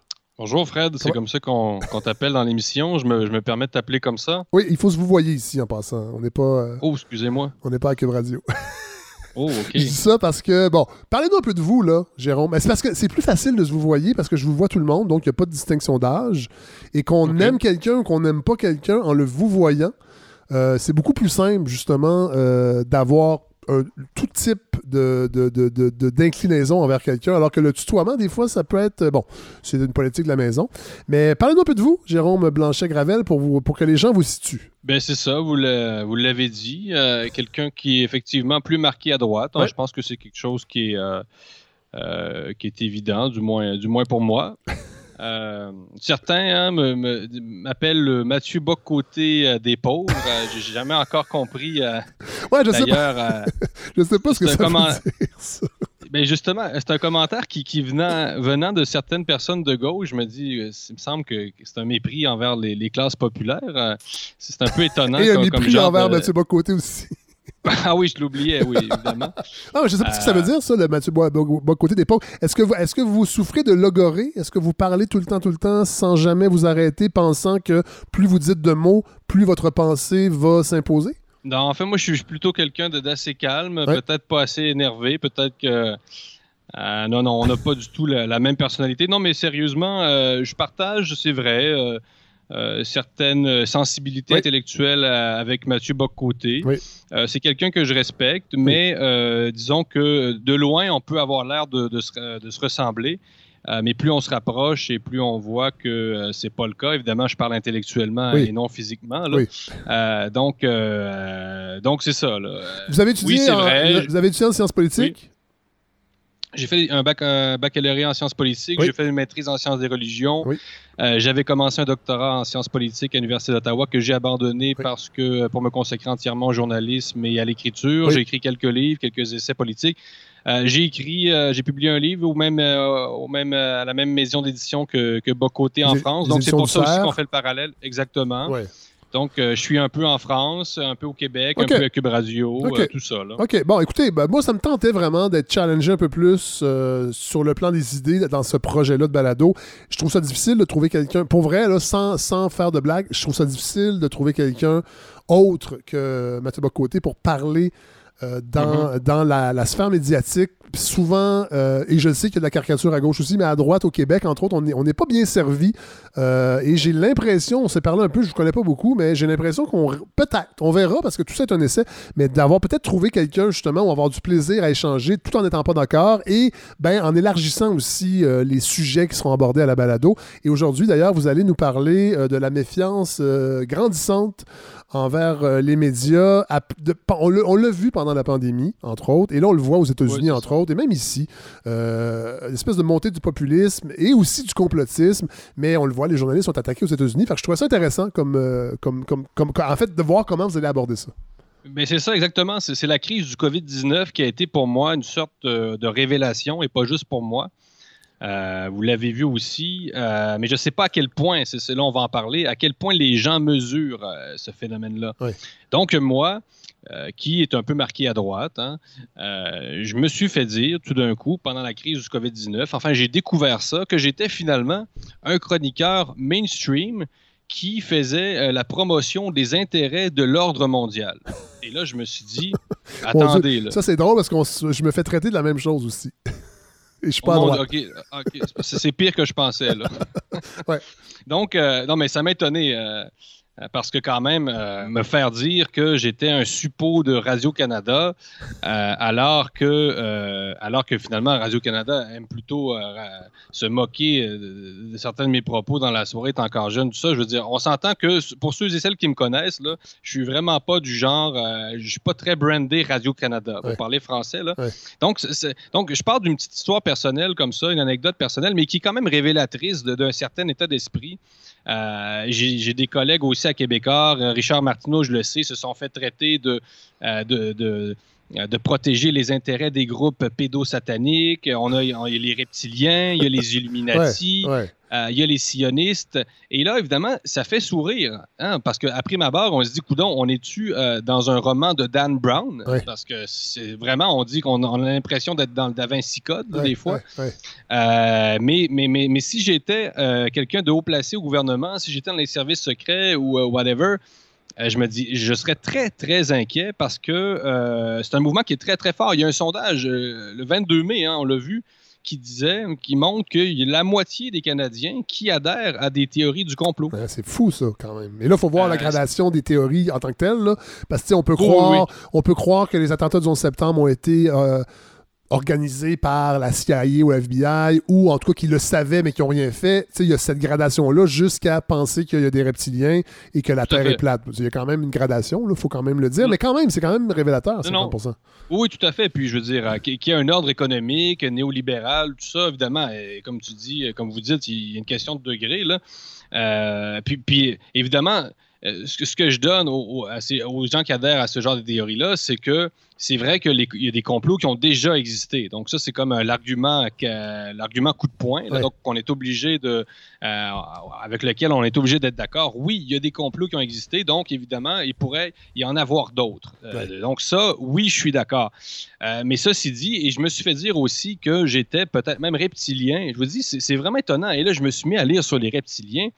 Puis je veux dire, vous avez, euh, vous avez pris, euh, vous avez peut-être lu là-dessus aussi, mais de penser Très que peu. des- des- Non, non, mais il faut lire ça pour, pour, pour, pour nous rendre compte aussi à quel point il y a eu comme une espèce de, de retour de la religiosité. Euh, ouais. je, je veux dire, on, on- a- j'ai l'impression qu'on vit dans un monde finalement qui renoue avec l'ésotérisme, les croyances un peu surnaturelles. Euh, puis je veux donc les reptiliens, c'est ça, c'est finalement c'est une race euh, ben, d'humanoïdes reptiliens hein, qui euh, une petite caste qui ben, dirigerait finalement la planète. Et moi, Jérôme Blanchet-Ravel, je serais potentiellement quelqu'un avec des yeux qui rappelleraient des reptiles. je veux dire, quand, quand vous lisez ce genre de truc-là et que vous, vous lisez après a peut-être des centaines de milliers de personnes qui adhèrent à ça aux États-Unis, vous vous dites, mais dans quel genre de monde sommes-nous plongés? Là? Et, et- et à votre avis, ça, en fait, là, là, il y a le fait que les médias sociaux nous les, nous les exposent. Je pense que ces gens-là existaient avant. Euh, tu sais, moi, je sais que pour avoir lu un peu sur ce phénomène-là, c'est-à-dire, surtout avec l'extrême droite, entre autres, euh, mais Oui, je oui. pense que ça s'applique à l'extrême gauche aussi, c'est-à-dire, avant, oui, on, on embrasse des idées, mais il y a aussi ce- un sentiment communautaire, c'est-à-dire un sentiment de faire, c'est-à-dire qu'on se pose des questions, on n'est pas bien, euh, on n'est pas bien dans, la, dans le monde dans lequel on vit, et euh, au lieu d'écouter les médias traditionnels, parfois même la science, je dis pas que la science est neutre, mais on n'écoutera pas ces avis-là parce qu'on a l'impression qu'on nous trompe, et là on trouve une communauté euh, un peu plus élitiste dans la mesure où c'est un plus petit nombre de personnes. Et là, on, et, et c'est- et cette communauté-là nous propose des explications et ça nous rassure. Et à partir de là, ben même, les, même les idées véhiculées sont peut-être plus si importantes. C'est l'aspect communautaire qui compte. C'est vraiment pas bête et c'est même là où euh, c'est pas pour vous flatter là, Euh, et c'est même là où je voulais en venir. Non non mais j'ai fait paraître un texte de- au magazine Le Verbe, euh, magazine à Québec et dans, dans, dans, dans lequel je développe une, une hypothèse semblable, c'est-à-dire que euh, le but des théories du complot et là, euh, c'est un peu de donner de- de- du sens, de, de remettre du sens au cœur d'une société euh, où il y en a plus beaucoup. hein. Je veux dire, on vit dans des sociétés, dans une sorte de, de vide spirituel. Je suis pas particulièrement, euh, euh, je suis pas un fanatique religieux, là, je le dis euh, en sociologue, si vous voulez. On vit dans des sociétés qui sont de plus en plus privées de sens, désenchantées. Il faut lire les romans de Welbeck pour euh, le constater. Et dans ce monde-là, qui a repris aussi conscience de sa fragilité avec le COVID-19. Oui. On a tous, on s'est dit, donc, tout d'un coup, le, le progrès ne pourra pas nous sauver. Nous sommes finalement aussi fragiles que peut-être au début euh, des temps, peut-être pas autant, Oui. on, ça serait exagéré. Là. Mais donc, euh, ce sentiment de perte de contrôle de, de la société et de soi-même, Oui. effectivement, on, on s'est mis à chercher des explications, peut-être des boucs émissaires, hein, donc des élites un peu euh, invisibles, qui euh, donc ça nous rassure. Et comme vous le dites, c'est euh, le but, c'est ça, c'est que euh, on se rassemble entre entre croyants et il y a comme une espèce de, de chaleur humaine qui fait que d'être ensemble autour d'une cause, nous, on sait quelque chose que les, les autres ne savent pas, euh, que Radio-Canada nous cache. Donc, euh, sans être péjoratif, c'est un peu un esprit de secte euh, ou de religion naissante. Donc, on nous, on, on, on a une certaine vérité que les autres n'ont pas, et donc ça fait évidemment une vision très, très manichéenne aussi de la société. Euh, Jérôme Blanchet-Gravel, il y a quelque chose aussi, je ne sais pas si vous avez remarqué, naïvement, euh, quand. ben, tu sais, ça fait longtemps qu'on le sait que les complotistes existent, mais j'ai toujours pensé que c'était des gens qui peut-être penchaient un peu plus euh, à droite sur le spectre idéologique, c'est-à-dire beaucoup plus portés sur les libertés individuelles. Euh, et souvent, on va accuser Radio-Canada d'être un repère de gauchistes, que le gouvernement Trudeau est un repère de gauchistes, que le monde est dirigé, oui, est néolibéral, mais en même temps, la gauche prend tellement de place. Puis Aux États-Unis, on est beaucoup là-dedans. Et on se rend compte entre autres, moi, j'ai- j'étais allé voir quelques vidéos. euh, J'essaie de pas trop y aller parce que je trouve que c'est une perte de temps, mais de, de- des complotistes québécois, entre autres par rapport à l'OMS et la pandémie, qui avaient un discours écologiste qui était quand même beaucoup plus à gauche que je l'aurais cru. En fait, c'est un mélange de gauche, d'idées de gauche, d'idées de droite. Euh, c'est c'est fascinant, en fait. euh, la palette idéologique qu'on peut retrouver dans, chez, chez ces gens-là. Mais d'abord, il y, y a un fond marxisant. Donc, euh, tout- toute cette vision de, de ce qu'on appelle l'overclass en anglais. là. Donc, il y a comme des élites qui sont vraiment des élites aussi économiques. là. Oui. Il y a un fond économique à ça Oui. qui est assez de gauche, qui est assez populiste, populaire. Euh, remarquez que euh, la gauche n'a pas non plus le monopole la du populisme économique. là. Oui. Le national-socialiste, par exemple, les nazis, c'est le Parti des travailleurs allemands. Là, on pourrait revenir. là. Donc, il y a un fond de gauche, évidemment, à, à ça. Quand on, on, inclut aussi les sionistes, les juifs qui seraient riches, qui seraient alliés avec la CIA. Donc, il, y a, il y a une, une, vision marxisante de, de, tout ça. Bien que Marx était juif, là. En tout cas, ça, c'est une autre histoire encore. Ouais. Euh, mais mais c'est vrai. Non, non, je, je pense que c'est assez évident qu'au Québec, du moins au Canada, euh, les adeptes du complot sont peut-être plus à droite. Et c'est pour ça aussi que des gens comme Richard Martineau et moi, on l'a remarqué. Je veux dire, moi, dans mon public, là, là, j'entends des gens, les gens sourire, dire oui, mais c'est parce que les publics de droite sont des publics de cons. Ben là, bon, c'est un peu plus complexe. Pas dit ça. Non, non, mais j'entends, là, les, les, je pense à la place des autres. Oui. Et, euh, et j'entends un peu déjà comment ça s'explique ben c'est ça, l'ordre mondial, tout ça, c'est, c'est, en, à travers ça, il y a une critique de la mondialisation, oui. euh, qui, du qui, néolibéralisme. Qui, qui, est fondée, cela dit. On c'est quand même important qu'on puisse le faire. Il faut juste voir comment, en fait, quel fil d'analyse on utilise. Mais je pense que c'est une critique qui est extrêmement légitime, en fait, la critique du mondialisme. Oui, ben, ben il s'agit de ne pas jeter le, le, bébé avec l'eau du bain. Moi, je pense que ça prend des ajustements. On l'a vu avec la crise du COVID-19. Ouais. On est probablement trop interconnectés. Là, ça, ça, prend des proportions démesurées. Ceci dit, bon, je pense pas qu'on va jamais revenir à un monde, à la démondialisation. Je pense que c'est un projet qui est un peu utopique et qu'on n'a pas nécessairement intérêt. Et qu'on va je pense que c'est là, même... c'est là, Jérôme, ah. c'est là qu'on vous sépare facilement de Mathieu Bocoté. Là. Je pense que les comparaisons doivent s'arrêter là. Celui, je pense qu'il rêve à ça. Revenir à un ouais, monde où il n'y a que des frontières et où on est entre nous à se flatter la bédaine. Voilà, poursuivez. Donc, euh, et, et, sur l'écologisme, ben, euh, votre question, euh, c'est que l'écologisme, il faut le rappeler, là, ça n'a jamais été non plus, euh, le, la gauche n'a jamais eu non plus le, le monopole ouais. complet de l'écologisme. On peut être très, très conservateur et très, très écologiste. La défense ouais. du terroir, si, si je suis français, par exemple, et que euh, je, je, suis un Mathieu Bocoté en France, ben là, je vais dire que euh, c'est épouvantable parce que les Français se mettent à acheter du vin euh, d'Italie, de ouais. acheter oh, du oui, On peut avoir une conscience écologique et, ah, ben, et de droite. Oui, voilà. Ben oui, parce que le terroir, je veux dire, c'est l'enracinement la terre, euh, c'est notre terre, c'est nos arbres, c'est oui. notre, notre fleuve Saint-Laurent. Ce serait très facile. Hein? Et euh, et non, il y a beaucoup de mouvements de droite qui sont très écologistes en Europe. On l'oublie en Amérique du Nord. Nous, on a une vision très nord-américaine de la oui. gauche et de la droite. Oui. Euh, liber... on, on... notre vision de la droite est très libertarienne. C'est les Homer, tout ça. Mais oui. il y a des droites très enracinées, très chrétiennes, le retour à la terre. Euh, donc, euh, des droites paysannes. Donc, ça, c'est très, très, encore très fort euh, en Europe. Euh, Jérôme Blanchet-Gravel, en terminant, je veux vous entendre aussi sur les attaques des journalistes qu'on a vues, entre autres, aux États-Unis.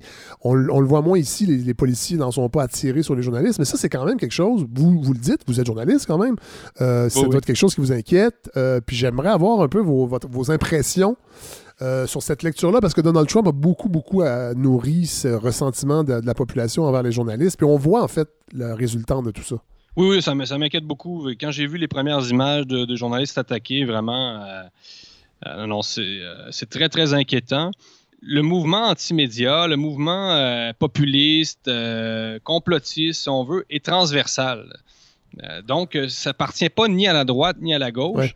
Et quand on voit l'attaque de CNN, on se dit pourquoi un média qui était très critique de Trump et finalement est attaqué par les manifestants. Donc, ouais. certains vont dire oui, mais c'était plus des Blancs qui ont attaqué le siège social de CNN. Donc, ça s'explique, mais on ne sait pas encore. Là. On n'a pas encore assez d'informations. Mais moi, c'est ça. Je pense qu'au-delà de ça, et au-delà même de la question du racisme aux États-Unis qui est très importante et tout ça, je pense que derrière le, le, le, vent de révolte en ce moment qui souffle sur les États-Unis, il y a un vent anti-système qui balaye l'Occident au grand complet. Oui. Et donc, on revient à ce qu'on ce qu'on disait au départ. Euh, il y a un vent euh, anti-système qui a été incarné par les Gilets jaunes en France, qui va s'incarner de, de, diverses manières ici, à que ce soit à travers euh, Trudel, machin, là, euh, qui, qui, est un des complotistes, oui, oui, oui, très populaire sur très les réseaux connu. sociaux. Oui, oui. Donc, tout ça est très souterrain. C'est un mouvement qui est souterrain.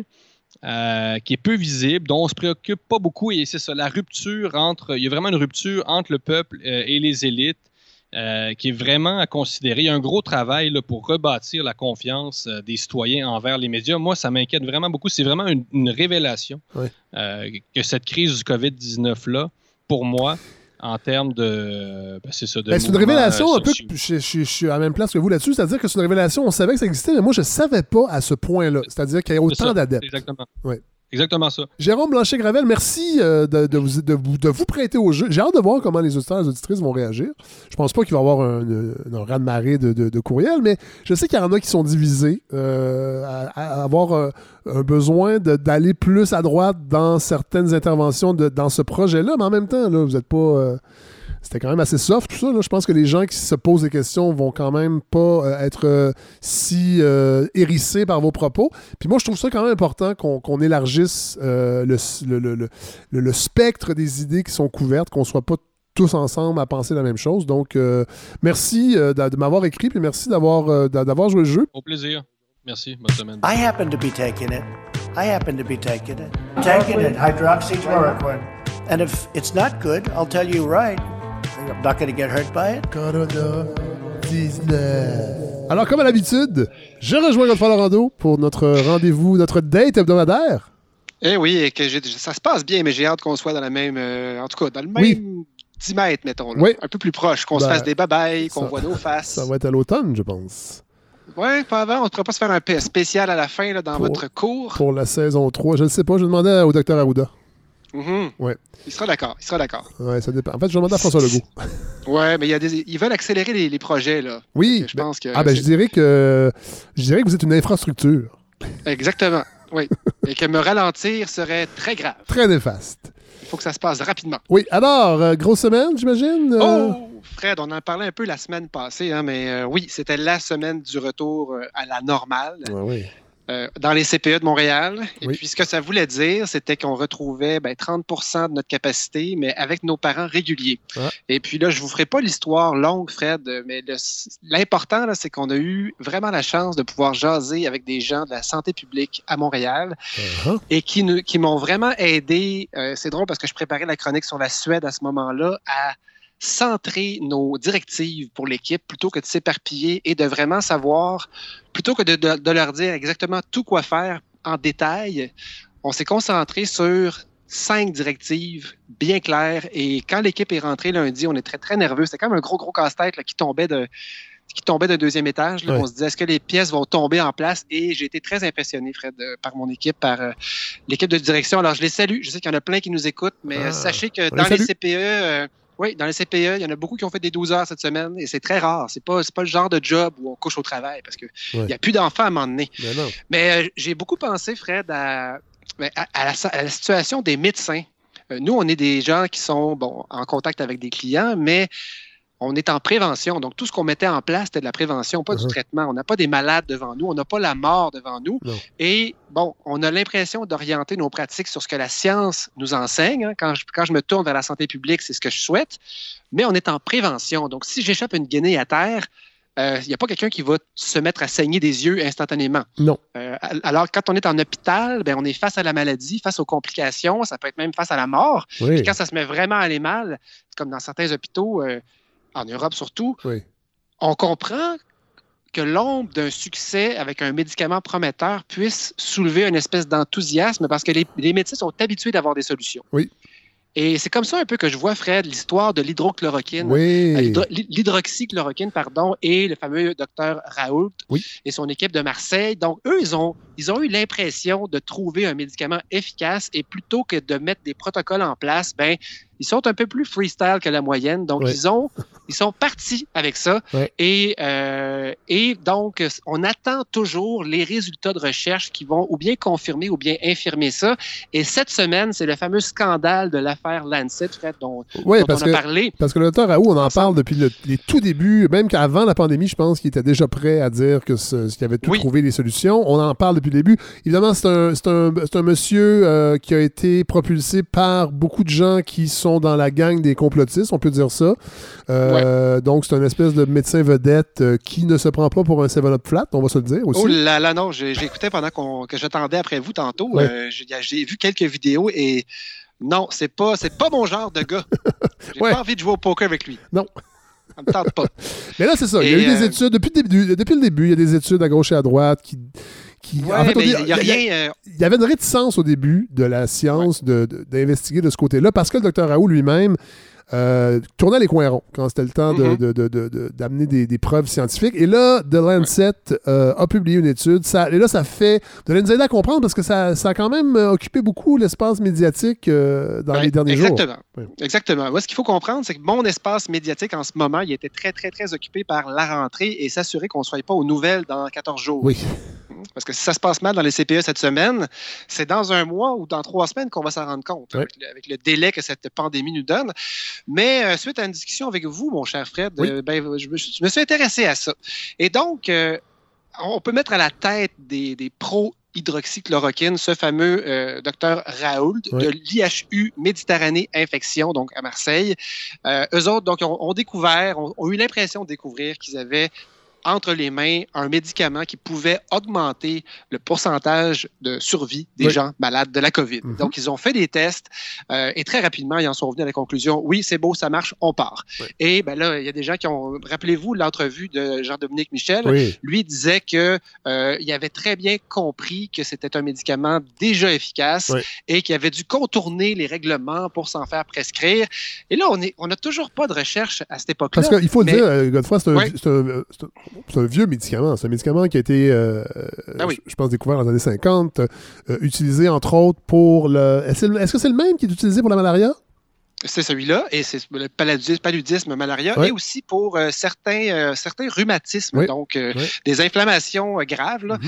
Et donc, c'est pas un médicament. C'est un, médicament, entre autres, pour lesquels on connaît déjà les risques. Oui. Et donc, ça peut, être, ça peut être bien mieux qu'un nouveau médicament, et surtout, il est déjà produit. Donc, si par miracle, il avait effectivement fonctionné, ben, Oui. on était en voiture. Puis il coûte pas cher, Et en donc, eux plus. autres, sont- oui, eux autres sont partis avec ça et euh, étaient assez convaincus et convaincants forcément parce que même le président américain, ça, ça, Fred, ça m'a tellement, ça m'a tellement exaspéré de le voir à pas, sortir ça aux nouvelles dans une conférence de presse. Ouais. Ouais, ouais, j'en prends moi. Tu sais, je suis le président des États-Unis, je prends un médicament qui est même pas homologué. Puis ça, coûte, ça goûte par- bon. Oui, puis euh, je suis super bien. C'est- comme le gars qui conduit sous tous les jours, puis Ouais. qui dit je conduis chaud, puis j'ai plein d'amis qui le font. J'ai pas euh, d'accident. J'ai pas d'accident. Tu sais, je veux dire, écoute, moi, ça me scie les jambes. Ça m'étonne pas ce qui se passe en ce moment, dont on n'aura pas le temps, nous deux, de parler. Ouais. Mais On mon parler, Dieu, Fred, ouais. euh, ben, c'est ça. Mais Fred, donc, il y, a- il y a le côté, les, les- les enthousiastes, je les appelle comme ça, donc la gang du docteur Raoult, et aussi les prudents. Euh, Oui. Les prudents, ben, c'est ceux qui sont pas contre une bonne nouvelle, mais euh, qui vont, par exemple, relever des éléments euh, comme le fait que les gens sur lesquels l'hôpital Méditerranée Infection a fait ses tests, c'était des gens en moyenne significativement plus jeunes et en meilleure santé que les patients COVID classiques qu'on retrouve partout. Et donc, les conclusions de Raoult seraient biaisées. Ah. Et l'autre élément, l'autre élément, c'est à cause de ça, dans le fond, c'est qu'ils veulent, tu sais, ils ont découvert quelque chose qui semble fonctionner. Il y a moins de morts là qu'ailleurs, mais ce ne sont pas, ce n'est pas une vraie recherche clinique. Puis ils l'ont toujours dit. Ils n'ont pas prétendu qu'ils avaient une recherche clinique en main à double aveugle. C'est pas le cas. Mais ils ont l'impression d'avoir découvert quelque chose qui permet aux gens de moins mourir. Et donc, c'est pas innocent. OK. Avant d'aller plus loin, expliquez- Oui. expliquez-nous un peu le, le- le- le protocole du double aveugle. là. Ben, le double aveugle, Fred, je pourrais, le- je pourrais tout de suite passer à un élément que j'avais mis de côté parce que je, je- je manquais de temps. Oui. Mais euh, il y a une recherche qui est sortie, Fred, des résultats qui sont sortis aujourd'hui, Oui. euh, si je ne me trompe pas, dans le devoir. Euh, et on parle encore une fois de l'hydroxychloroquine, mais elle a été étudiée par une équipe qui, donc, qui comptait des gens, entre autres, de McGill, donc à Montréal. Oui. Et cette recherche-là a monté une, une recherche à double aveugle, c'est-à-dire qu'ils ont pris 800 personnes. Et là, dans ce cas-ci, ce ne sont pas des patients COVID parce qu'on voulait simplement étudier euh, la protection apportée par l'hydroxychloroquine Oui. contre une infection. Donc, des gens qui étaient très, très à risque, qui avaient été en contact Oui. avéré avec un patient contagieux. Ils en ont pris 800 et ils ont pris, ils ont fait deux groupes.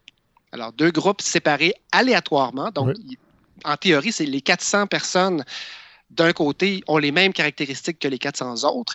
Et on a amené à ces gens-là par courrier, alors j'imagine, mais par vélo, espérons-le, Oui. euh, des, euh, par nos nouvelles pistes cyclables à Montréal. Et on leur a apporté euh, des comprimés. Et dans la moitié des cas, c'était des comprimés de d'hydroxychloroquine. Et si je ne me trompe pas, je pense pas qu'il y avait le facteur, le deuxième médicament qui est un antibiotique. Ce serait à vérifier. Mais l'important là-dedans, Fred, c'est que euh, le- la personne à vélo, le patient et même les médecins ne savent pas qui reçoit quoi. Ah. Et donc, le patient qui reçoit la pilule, il ne sait pas s'il prend un placebo ou le vrai médicament. Et donc, l'effet placebo n'est pas possible. Et là, on, a- on peut, on est vraiment capable de comparer deux populations qui se ressemblent, qui ignorent ce qu'ils sont en train de prendre. Ouais. Et les médecins qui analysent ça, eux aussi l'ignorent. Et Oh. donc, moins de, il y a pratiquement pas de billets d'analyse. Ouais, ouais. Et là, on regarde combien de personnes développent la COVID d'un côté, combien de l'autre. Et qu'est-ce qui arrive dans ce cas-ci particulièrement? Non, on ne découvre pas quoi que ce soit. L'hydroxychloroquine, euh, dans cette recherche-là, n'apportait aucune protection. Et d'ailleurs, c'était pour ça que Trump la prenait. Oui. C'était pas parce qu'il avait la COVID et qu'il voulait guérir, malheureusement.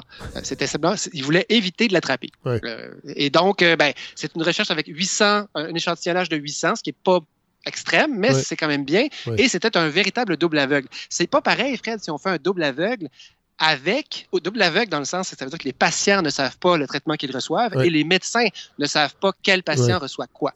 C'est ça le double aveugle.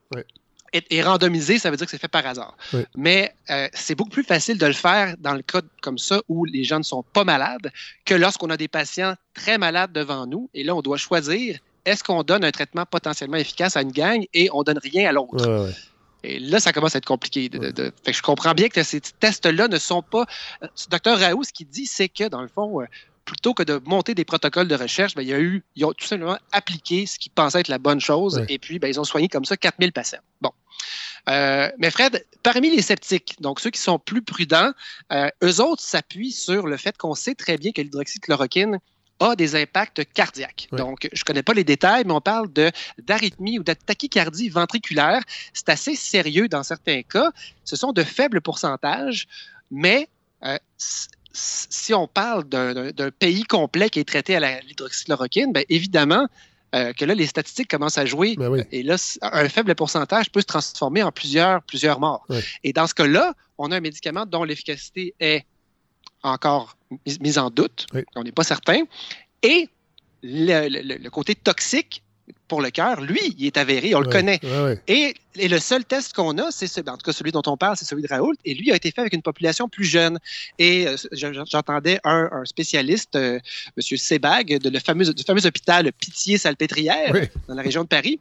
On dirait qu'il y a juste celui-là. Oui. Et euh, lui, ce qu'il disait, c'est que euh, lui, ça l'énerve pas de donner la chloroquine à, à des patients s'il est capable de bien les monitorer, bien les surveiller. Mais il dit que si, par exemple, au Brésil, et c'est le cas, dans un pays donc plus, de- dont les, les infrastructures sont très inégales, ou encore dans les pays en développement, si on applique massivement la chloroquine, et on sait très bien qu'il n'y aura pas de suivi pour ce qui est de ce- ce- ces caractéristiques cardiaques, lui, il a vraiment peur qu'un médicament dont les effets ne sont pas prouvés euh, puisse effectivement engendrer des morts. Et donc, ces gens-là disent, ben, il est encore trop tôt pour massivement utiliser l'hydroxychloroquine partout dans le monde parce qu'on n'a pas ce qu'il faut. Et là, à ce moment-là, 22 mai, l'affaire Lancet commence, Fred, par simplement une recherche qui est dévoilée, des résultats de recherche dévoilés dans une des revues les plus connues au monde. Quand on voit de Lancet, on se dit, ah, bon, ben là, c'est sérieux. Et là, on a deux réactions euh, négatives qui surgissent tranquillement. Et je pense que cette réaction-là, Fred, ne serait pas arrivée si on n'avait pas notre gang d'enthousiastes. Ce sujet-là était sur la sellette. Et sans doute que si ça n'avait pas été aussi médiatisé, cette recherche-là aurait peut-être passé dans le beurre et on ne se serait pas rendu compte qu'il y avait effectivement des problèmes. Donc, d'une part, les enthousiastes, Fred, Raoult à la tête, donc de l'IHU Méditerranée Infection, eux, euh, se sont rendus compte qu'il y avait des erreurs assez sérieuses. Donc, on parlait d'une étude, Fred, c'est 96 000 patients COVID qui ont été traités dans 671 hôpitaux partout dans le monde. Donc, c'est impressionnant, euh, mais c'est justement ça que dénoncent les pro-hydroxychloroquine. Ce qu'ils disent, c'est que ce n'est pas une étude clinique, c'est une étude d'observation et que, euh, dans le fond, 96 000, on est dans, on est dans le big data. Et donc, on n'a aucune information sur de quelle région viennent ces gens-là, de quel hôpital, dans quel hôpital ils ont été traités, quel médecin était responsable du protocole. Et selon eux, déjà ça, c'est trop. Donc, ça, ça- ça en- fait une recherche qui n'est pas fiable, euh, d'une part. Euh, et ce qu'ils disent aussi, c'est qu'il y a eu des, des énormités, euh, les- données sont opaques. Bref, on ne peut pas creuser, on ne peut pas analyser. Et tout ce qu'on voit, c'est que les quatre auteurs ne sont pas infectiologues et n'ont sans doute jamais vu un seul patient COVID de leur vie, alors que eux, comme ils le disent dans toutes leurs entrevues, Nous, monsieur, nous traitons des patients. Hein, c'est ça qu'ils font. Ouais. Donc, ils ne laissent pas les gens mourir, ils les aident, ils leur donnent de l'hydroxychloroquine. Euh, il y en a d'autres, par contre. En fait, un, un détail. Ils ont remarqué dans ces recherches-là que euh, cette recherche de 96 000 personnes, dans le fond, tout ce qu'on a fait, c'est qu'on a, on a comparé des gens qui avaient reçu de l'hydroxychloroquine puis d'autres qui n'en avaient pas reçu. Et on n'a pas été capable de démontrer, Fred, avec cette recherche-là, que Ouais. l'hydroxychloroquine avait amélioré le sort de ceux qui l'avaient reçu, mais on avait des taux de mortalité liés à des complications de tachycardie multipliés par deux. Et donc là, c'est significatif, mais Oui. eux disent, dans notre hôpital à Marseille, on n'a rien vu de ça. Donc forcément, on est un peu dubitatif face à cette recherche-là. Mais il y a une autre gang qui, qui m'intéresse pas mal plus, qui, eux, ne sont pas des défenseurs de l'hydroxychloroquine et qui ont eux aussi pris le devant de la scène suite à l'apparition de l'étude. Ça, c'est intéressant. C'est des gens qui, parce que nos enthousiasmes s'intéressent à ça et en parlent beaucoup, ben, ont mis de l'énergie pour analyser cette expérience-là, cette, Ouais. cette- cette étude-là. Et là, on découvre des choses qui sont euh, un peu plus inquiétantes parce qu'elles sont dénoncées par des gens qui semblent un peu plus indépendants. Donc, je vous lis, Fred, un extrait du Devoir du 4 juin, Oui. donc tout récent. Alors, c'était Emily, euh, Dr. Emily McDonald, une de celles qui avait, qui avait signifié son, son inquiétude par rapport à cette recherche-là. Oui. Nous sommes nombreux à remettre en question l'intégrité des données de cette étude. Pour écrire leur étude, les auteurs ont utilisé les données que leur a fournies Surgifer, donc une société privée spécialisée dans l'analyse de données médicales, dont le directeur est aussi un des co-auteurs de l'étude. Oh. Des- Oh, oh! Oh. Je- continue. Plusieurs erreurs ont été relevées dans les données de l'étude. Par exemple, l'étude fait mention d'un nombre de décès en Australie et ce nombre est supérieur à celui de la totalité des décès survenus en Australie durant la période de l'étude. C'est pas bon signe. On sort, Non. il y a un chiffre qui sort, Fred, sur Ouais. l'Australie, et on- la moindre personne qui compare se dit ben voyons, il n'y a même pas eu ce nombre-là de morts ouais. en Australie. Je continue. De plus, plusieurs hôpitaux à travers le monde ont affirmé ne jamais avoir fourni de données à Surgifer. Donc, euh, finalement, le mystère australien a été expliqué par un des chercheurs. Euh, c'est qu'il y a un hôpital d'un pays d'Asie, tout simplement, qui avait été attribué au chiffre de l'Australie. Mais là, Ah. si, si on s'est trompé de continent, Fred, sur 96 000 dossiers, est-ce qu'il y a possibilité d'avoir eu d'autres erreurs? Ouais, oui. Et donc, euh, la pression a monté, monté, et finalement, The Lancet a émis cette semaine ce qui est le plus proche d'une rétractation, c'est-à-dire un avis de préoccupation. C'est- ça sonne bien. Ouais. Je me suis dit, Fred, qu'il fallait que j'utilise ça dans la vie courante, de dire, Hmm, j'aimerais émettre ici un avis de préoccupation. Oui. Donc, The Lancet a pris ses Quand distances votre, euh, face à la publication. Quand votre petit Oui. bonhomme s'amusera avec une torche à souder, Oui, vous pourrez, Oui. dire, J'ai- vous pourrez émettre un avis de préoccupation. Effectivement. Et là, pendant, Fred, qu'on commençait à enregistrer, j'ai reçu, euh, j'ai reçu une, une une du, je crois que c'est le Monde, Oui. du Monde diplomatique, et trois des quatre auteurs viennent de se rétracter, Bon. tout simplement pendant qu'on parlait. Et donc, euh, voilà cette étude qui semblait partie pour influencer des décisions partout sur la Terre, parce que Fred, dès que l'étude est sortie, l'OMS a pris une décision de, de suspendre temporairement toutes les recherches qu'il faisait là-dessus pour éviter de mettre la vie de gens en danger. La France a interdit l'utilisation de ce médicament contre, non pas contre la malaria, mais contre la COVID, parce Ouais. que cette utilisation était douteuse. Et là, ce qui ressort de tout ça, Fred, c'est que selon plusieurs, à ce moment-ci, une fois cette déclaration de rétractation presque, presque achevée, euh, les décideurs publics à travers le monde ont attribué une importance démesurée à une étude finalement médiocre. Et là, on prend conscience que nos enthousiastes de Marseille et aussi notre fameuse revue prestigieuse, Oui. et peut-être même nos gouvernements, sont tous un peu trop pressés, un peu trop dans l'urgence, sont en mode CAC, hein, comme on l'appelle, en, en mode faut que ça roule. Et on, on constate un peu les, les limites de la démarche scientifique quand on est trop pressé de tirer des conclusions. Ben oui, c'est ça. Et là, et Fred, je me disais tantôt, s'il y a une chose dont moi je vais me rappeler de cette crise-là, c'est ça. C'est à quel point, quand on parle de nouveaux dossiers, de quelque chose qu'on ne comprend pas bien, la science peut se contredire assez rapidement. Et là, Fred, il faut que j'ajoute la réflexion d'un de nos auditeurs qui m'a écrit, euh, qui travaille en santé publique depuis des dizaines d'années. Oui. Donc, après une, une vie accordée à la santé publique, cette personne-là me confiait que si elle avait un seul sujet auquel consacrer le reste de sa vie, c'était le relativisme en sciences. Donc, Intéressant. comment des, des dizaines de discours scientifiques peuvent se construire en parallèle Ouais. sur un même sujet, alors que tout le monde se dit appuyé sur la science. Et ce que ça fait, c'est que ça, ça ne fait que nourrir le scepticisme des, des gens qui, euh, ben, des complotistes, des anti-vaccins envers la science aussi. C'est ça aussi le Tout problème, c'est que ça, ça nourrit cette, euh, cette suspicion-là. Je pense que ça prend beaucoup d'intelligence et de recul pour, pour assimiler le fait que c'est pas parce qu'une nouvelle est en vague, en vogue en ce moment qu'elle est forcément vraie. Même si c'est derrière, un, s'il y a des scientifiques qui, qui, qui l'avancent, euh, il faut attendre ce fameux consensus, il faut attendre les oppositions, il faut, puis- puis il faut avoir la capacité aussi de s'opposer aux recherches qui sortent. Ouais. Et quelqu'un qui vous sort une recherche, c'est pour ça, Fred, que les, les gens qui n'ont aucune nuance m'énervent. Euh, Ce que, ce que, ce que, ce que Jean-Dominique Michel disait dans son fameuse entrevue, c'était que d'empêcher la distribution de l'hydroxychloroquine, c'était un geste euh, Oui. meurtrier. Sais. tout à fait, tout à fait. Fait que- puis là, on est en train de se rendre compte qu'il n'y a pas grand-chose sur lequel on peut se fier. Il y a, à ce point-ci, Fred, il n'y a toujours pas d'études qui peut nous aider.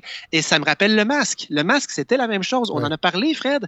Et bon, il y avait l'histoire de pénurie en parallèle, mais la santé publique au Québec avait bien de la misère à appuyer la, la- la suggestion de porter le masque ou le couvre-visage, comme Oui. on dit. mais les recherches, à l'époque où on a fait notre chronique là-dessus, Fred, étaient pas concluantes. Ouais. C'était des avantages minimes. Ouais. En ce moment, en ce moment, on le sait, il y a des recherches qui commencent à s'accumuler et qui disent qu'effectivement, le port du masque, même le port de la visière, euh, ont des impacts significatifs. C'est très intéressant. Il y a un article que, que je vais mettre sur la page de la balado, Fred, sur le- l'efficacité réelle des gestes barrières. Mais bref, tout ça nous dit que si on est trop pressé, et évidemment, si on est face à une salle d'urgence pleine de gens en train de mourir, il y en a un sentiment d'urgence. Ben oui. C'est un peu comme s'il y a un camion qui se dirige vers vous et que vous êtes debout dans le milieu de la rue. C'est le temps de prendre une décision, Oui. Fred. Faut pas attendre les études. Non, il faut réagir. Et donc, dans certains cas, euh, réagir rapidement, je, je pense à la CAQ, encore une fois, on- moi, je les taquine un peu avec ça. Oui. Mais, mais au début de la crise, Fred, quand ils ont déclenché le confinement le 13 mars, Oui. euh, on, a, on, s- on était content qu'ils réagissent tout de suite. Oui. Quitte à, quitte à arrêter l'économie et tout, ils ont pris une décision rapide et je pense que le camion s'en venait. Hein, il fallait. Mais déconfiner, euh, réouvrir des pans d'économie en ce moment, faire une loi omnibus Oui. pour rendre des projets euh, plus faciles à organiser, rendre ça. Est-ce que le camion s'en vient vraiment pour ça? En Je suis fait, pas en- certain. En fait, l'affaire, c'est que le projet de loi euh, va viser en fait à la construction de nouvelles infrastructures qui risquent de faciliter la venue du camion, justement. Exactement. Et un camion qui s'en vient peut-être plus lentement. Hein, Oui. que, que le coronavirus. Et que le, le coronavirus était réellement une pratique générale, Ouais. parce que c'est une menace qui nous faisait pas vraiment peur au départ, pour laquelle on a pu dire Ah, c'est encore une fausse alerte, c'est Ouais. encore la science qui nous niaise. Et là, on a vu les camions arriver dans d'autres endroits et on a vu ce que ça donnait. Et là, on a eu peur. Oui. Évidemment qu'on parle en parallèle, Fred, du, du réchauffement climatique, mais lui, il s'en vient vraiment pas vite. Oui. Et donc, puis là, il va falloir s'appuyer sur la science. Mais là, la science, est-ce qu'on peut s'appuyer dessus, Fred? Mais si le consensus, ça fait 20 ans qu'il se construit, ou 20 ans ou 30 ans, là, évidemment, dans mon cas à moi, on est ailleurs. Et ça se compare pas. Mais je vais finir, Fred, par Gilbert Derey, qui était spécialiste français cité dans le Devoir sur cette question-là, sur la question de l'affaire Lancet et de la rapidité à laquelle toutes ces choses-là se font publier, et ensuite que les décideurs décident en fonction de recherches bien trop récentes. Oui. Ce qu'il disait, c'était airement illustre le- que le temps scientifique doit être déconnecté de celui médiatique. L'urgence de la pandémie ne justifie pas les études médiocres. Oh, Ouais. grosse finale. Et c'est pas parce que la science rime avec urgence que ces mots-là vont bien ensemble. Merci. Merci, Godefroy. Excellente chronique, encore une fois. Ça règle euh, le problème du Lancet, en tout cas de cette étude-là. J'étais content parce que j'avais envie de comprendre. Puis euh, il y a tellement de choses à couvrir dans l'actualité qu'heureusement que la balado Ouais. peut compter sur des gens comme vous. Ouais, puis essayer de couvrir l'actualité d'une main et ouvrir un CPE de l'autre, Pas facile. ça fait des ça fait des grosses semaines. Est-ce que je peux rendre hommage Fred à mon équipe Ben oui. sérieusement euh, au CPE là euh, ouais, l'équipe de direction mais les employés aussi, parce Oui. que c'est une grosse équipe. Puis on a bien beau mettre des protocoles en place. Si l'équipe réagit pas, il n'y a rien qui se passe. Et euh, ouais, c'est impressionnant. Bravo. On Bravo leur, à tout le monde. on leur envoie un gros camion avec plein d'arc-en-ciel et de gros bisous. Ça va bien aller. Salut. Alors, on s'en va rejoindre évidemment euh, Andréane Bissonnette de la chaire Raoul Dandurand, chercheur à la chaire Raoul Dandurand. Bonjour. Bonjour. Alors, je pense que c'était euh, quand même important de vous parler cette semaine avec tout ce qui se passe aux États-Unis. Euh, Oui. Avoir vos, vos- vos éclairages de chercheurs et de femmes blanches. Oui, donc euh, on met les bases tout de suite là, de, de, du positionnement. Je pense que c'est important de le dire aussi euh, qu'on part avec nos billets, puis qu'on que même en tant que chercheur, là, le, Oui. le point de départ euh, est différencié selon nos identités. Euh, mais ça n'empêche pas qu'on on doit parler de ces enjeux-là. Puis je pense que c'est important de se parler cette semaine. Donc, petit rappel, bon là je pense que les gens sont quand même pas mal au courant de ce qui se passe. En tout cas, on l'espère, mais quand même, petit rappel des événements et euh, d'où on en est. Oui, donc il y a eu plusieurs choses qui se sont passées cette semaine. Donc pour clarifier, on se parle aujourd'hui de euh, de la mort de George Floyd, qui est un homme afro-américain qui le 25 mai dernier a été euh, tué par un policier à Minneapolis au Minnesota. Donc, euh, euh, dans l'espace de 8 minutes et 46 secondes, euh, George Floyd est euh, décédé suite à euh, une intervention des policiers après avoir répété à plusieurs reprises euh, qu'il ne pouvait pas respirer alors qu'un policier le maintenait au sol Oui. avec un genou sur le cou. Derek, Derek Et- Chauvin. Je pense que ça, ça, Exactement. ça s'invente pas. euh, C'est un aptonyme, en fait. C'est effectivement euh, une coïncidence euh, douteuse. Ouais. Mais euh, donc depuis ce moment-là, on a aux États-Unis, d'abord à Minneapolis, puis progressivement à travers l'ensemble des 50 États et Washington DC, des Oui. manifestations qui ont lieu tous les soirs. Donc hier soir, c'était la neuvième soirée, qui a été davantage sous le thème du recueillement. euh, mais qui donc euh, n'enlève pas aux revendications qui sont mises de l'avant Oui. par euh, les mouvements sociaux. Oui.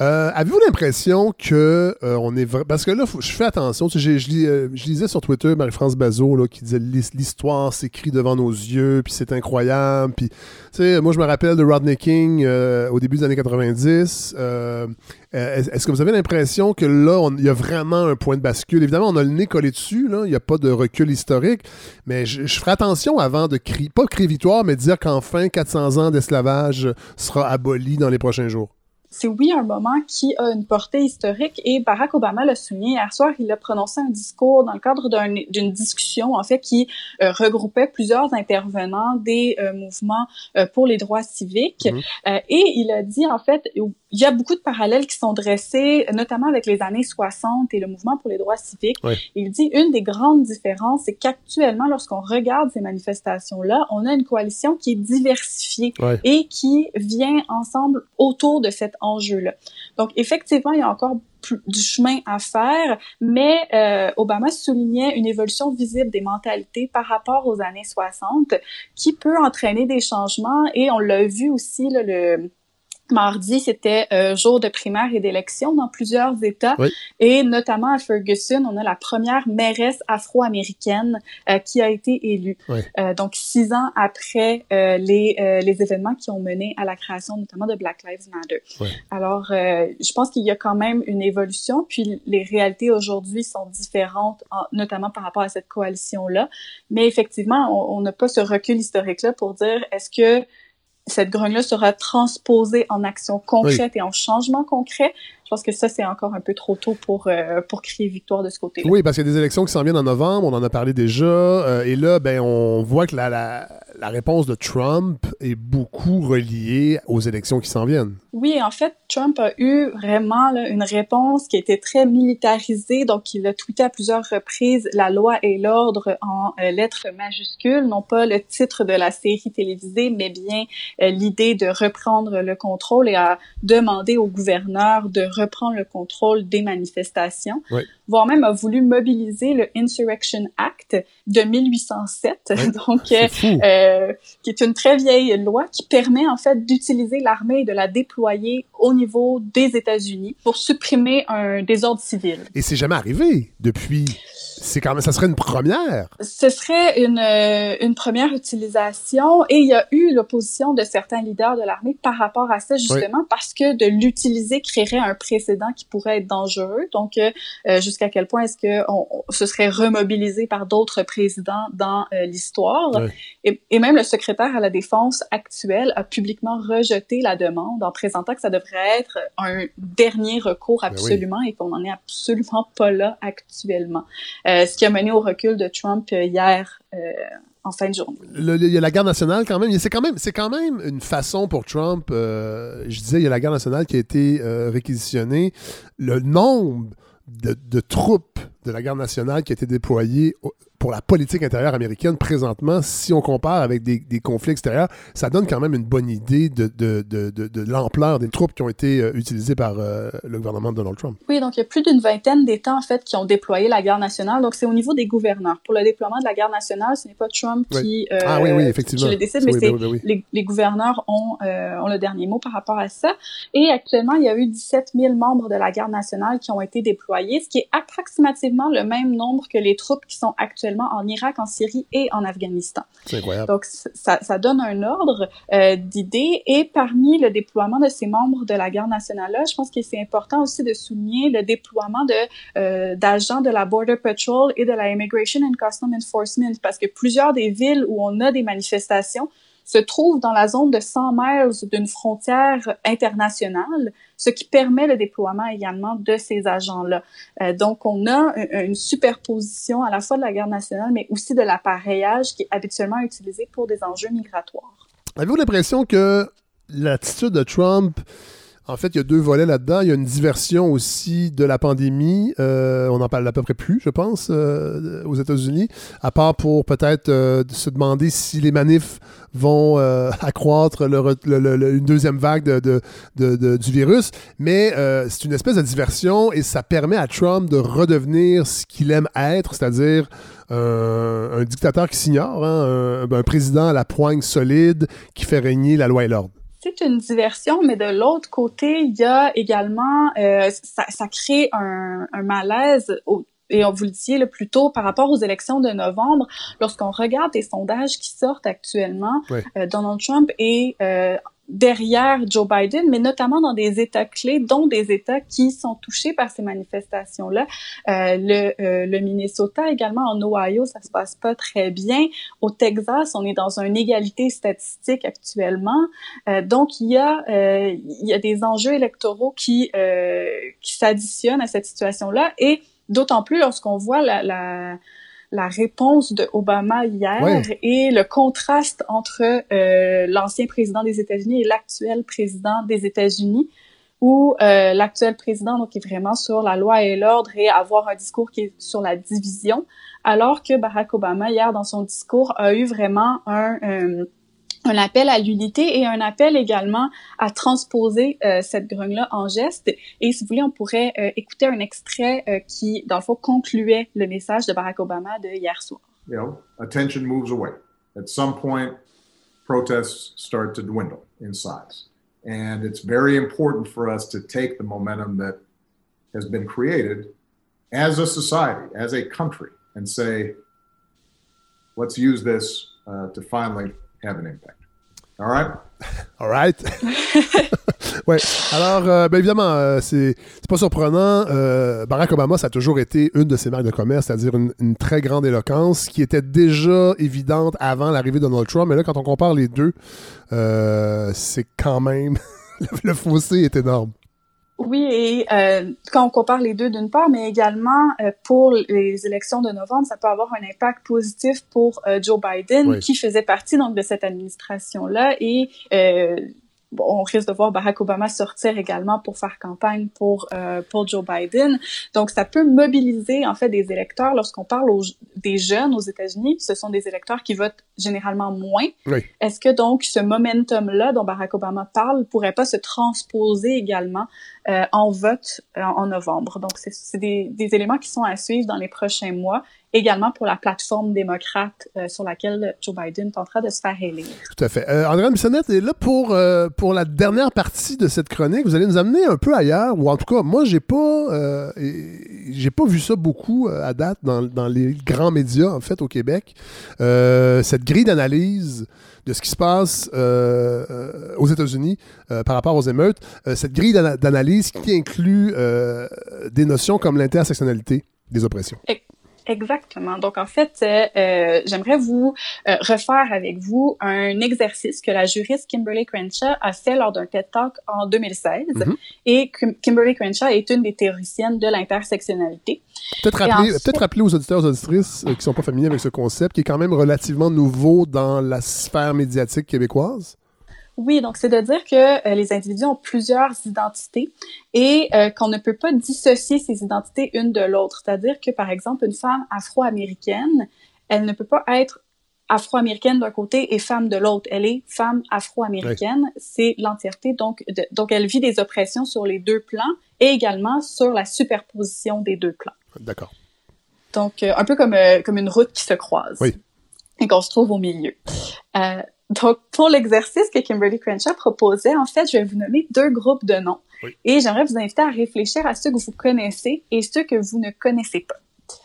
Donc, euh, d'abord, on a Eric Gardner, Tamir Rice, Freddie Gray et Walter Scott dans le premier groupe. Et le deuxième groupe, on a Michel Cusseau, Breonna Taylor et Becky Jones. Bien évidemment, euh, le premier groupe, ce ne sont que des hommes. Euh, je devine euh, que, parce que je les connais pas tous, mais que ce sont tous des victimes afro-américaines de violences policières. Oui, exactement. Et le deuxième groupe, ce sont tous des femmes, également victimes de violences policières, mais dont le nom est beaucoup moins connu parce que elles font habituellement beaucoup moins l'objet de couverture médiatique lorsque ces événements-là se produisent. Et lorsque Kimberly Crenshaw a fait cet exercice-là lors de son TED Talk, en fait, on voyait que à la fin, donc elle invitait les gens à s'asseoir dès qu'il y avait un nom qu'ils ne reconnaissaient pas. Et dès qu'elle embarquait dans les noms de femmes, on a vu près de la moitié des gens qui restaient debout s'asseour simultanément. Donc, en fait, ça, c'était visuellement très euh, très représentatif euh, du fait qu'on a une, une, reconnaissance très faible de l'expérience de la violence policière par les femmes. Et notamment dans les noms que je vous ai donnés Breonna Taylor son décès est arrivé euh, peu de temps avant euh, celui de George Floyd. Et pourtant a beaucoup moins été médiatisé que que le, le second décès. Donc l'idée n'est pas de dire que un des décès est plus euh, important de l'autre, absolument Non, pas. non, non. Mais de dire qu'il est important de reconnaître que lorsqu'on parle de racisme systémique, lorsqu'on parle de dynamique systémique d'oppression, on doit reconnaître cette intersection-là entre différents systèmes d'oppression afin d'avoir des politiques qui visent à des solutions qui prennent en considération ces deux réalités-là et ces deux dynamiques-là, ou ces, ces dynamiques plurielles. Donc, j'ai Ouais. dit deux, mais ça peut être, euh, ça peut être trois, quatre. Euh, et donc, de voir comment le racisme est systémique en tant que reproduit dans les institutions, mais que également il y a une invisibilisation du genre pour les femmes afro-américaines euh, qui problématique. Oui, mais là, il faut faire, ben, faut faire attention. Je je dis pas ça nécessairement euh, en, en tout état de cause, mais là, on parle quand même de victimes américaines avec une couverture américaine. Là, je dis pas que c'est complètement différent ici, mais j'ai quand même l'impression, entre autres, avec le rapport, euh, on est cette semaine, c'était le premier anniversaire du dépôt du rapport sur les femmes euh, autochtones assassinées et disparues. Évidemment, on n'a pas on n'a pas. ben, parfois, on a le nom, mais j'ai l'impression qu'au Québec, entre autres, par rapport à cette médiatisation-là des victimes euh, d'actes criminels ou de. de- j'ai l'impression qu'on est peut-être moins. euh, c'est peut-être moins. Peut-être que l'identité des femmes est un petit peu plus présente. À moins que je me trompe, là, un petit peu plus présente dans les médias qu'aux États-Unis, peut-être. Je pense que ça dépend sur quel enjeu, parce que si on regarde euh, à Toronto, il y a une femme qui est décédée euh, la semaine dernière euh, dans le, le cadre d'une intervention policière, et ce n'est pas quelque chose dont on a parlé dans les derniers jours. On Ouais, a, mais a Toronto, moins vu. c'est dans un pays étranger, Andrea. Je pense que au niveau du, du Canada, donc même dans les médias Ouais. torontois, là, c'est pas quelque chose dont on parlait Ouais, ouais, ouais. beaucoup. Euh, c'est sûr que bon, moi, je, je travaille beaucoup plus sur les États-Unis que Ouais. euh, sur la dynamique québécoise. Puis je trouverais intéressant peut-être de poser la question euh, à des, des femmes qui travaillent sur ces enjeux-là Tout à fait. euh, au niveau du Canada. Mais euh, de façon générale, il y a quand même des dynamiques Oui. systémiques qui existent Oui. euh, et qu'on doit reconnaître que euh, parfois il y, a des, il y a des situations où on a une intersection de deux systèmes d'oppression Oui. Et qu'on doit pas évacuer les gens qui se trouvent à cette intersection-là parce qu'ils ne rentrent pas à 100% dans une catégorie ou dans l'autre catégorie. Avant, de terminer, je veux vous, euh, je veux vous entendre en fait sur quelque chose que j'ai lu ce matin. On n'a pas, j'ai pas eu le temps même de vous envoyer le texte, mais c'est euh, en fait c'est Myriam Moisan dans Le Soleil qui est chroniqueuse qui a, euh, qui relate en fait l'expérience d'un de ses amis qui est doctorant en, sociologie qui s'appelle Jean-Philippe Bourgard, qui va faire sa soutenance de thèse dans deux semaines et qui est qui habite à Québec. C'est quand même une, une donnée importante dans ce que je vais vous dire. Et lui, ce qu'il a fait, c'est qu'il a envoyé, je pense qu'il a envoyé quel- quelque chose comme 500 CV euh, à des euh, entrepreneurs, des entreprises, en fait, qui cherchaient euh, des, employés, des, candidatures. Et il, a séparé, en fait, les candidatures. Il a envoyé des CV sous des noms de Canadiens français, de, Québécois de souche. Il a envoyé des, CV avec des, compétences égales, ça, faut quand même le dire, équivalentes et tout au Québec. C'est-à-dire pas des, diplômes étrangers, mais il y avait des gens issus euh, de la communauté euh, arabe, de la communauté noire, il y avait des latinos, des femmes, des hommes. Et évidemment, on s'est rendu compte que ben, 36% euh, des employeurs ont répondu favorablement au CV envoyé sous un nom euh, canadien-français, québécois, francophone. Et ça tombait à 12% moins de 12 pour le, le, candidat qui s'appelait Mamadou, qui est un candidat fictif. Et en fait, il s'est rendu compte, dans le fond, qu'il y a réellement une hiérarchie. En premier, donc, le plus haut taux de réponse allait au candidat québécois francophone. Ensuite, à la femme, latino. Euh, et la femme arabe, en fait. Et au, au, tout dernier rang, c'était les hommes issus des minorités, les hommes racisés, qui recevaient le moins de euh, réponses des employeurs. C'est quand même. Moi, ça m'a étonné, en fait. J'aurais pensé que les femmes auraient été dernières. Euh, les femmes racisées, entre autres, mais ça, en tout cas, selon cette expérience-là, cette soutenance de thèse de Jean-Philippe Jean Bourgard, c'était pas le cas.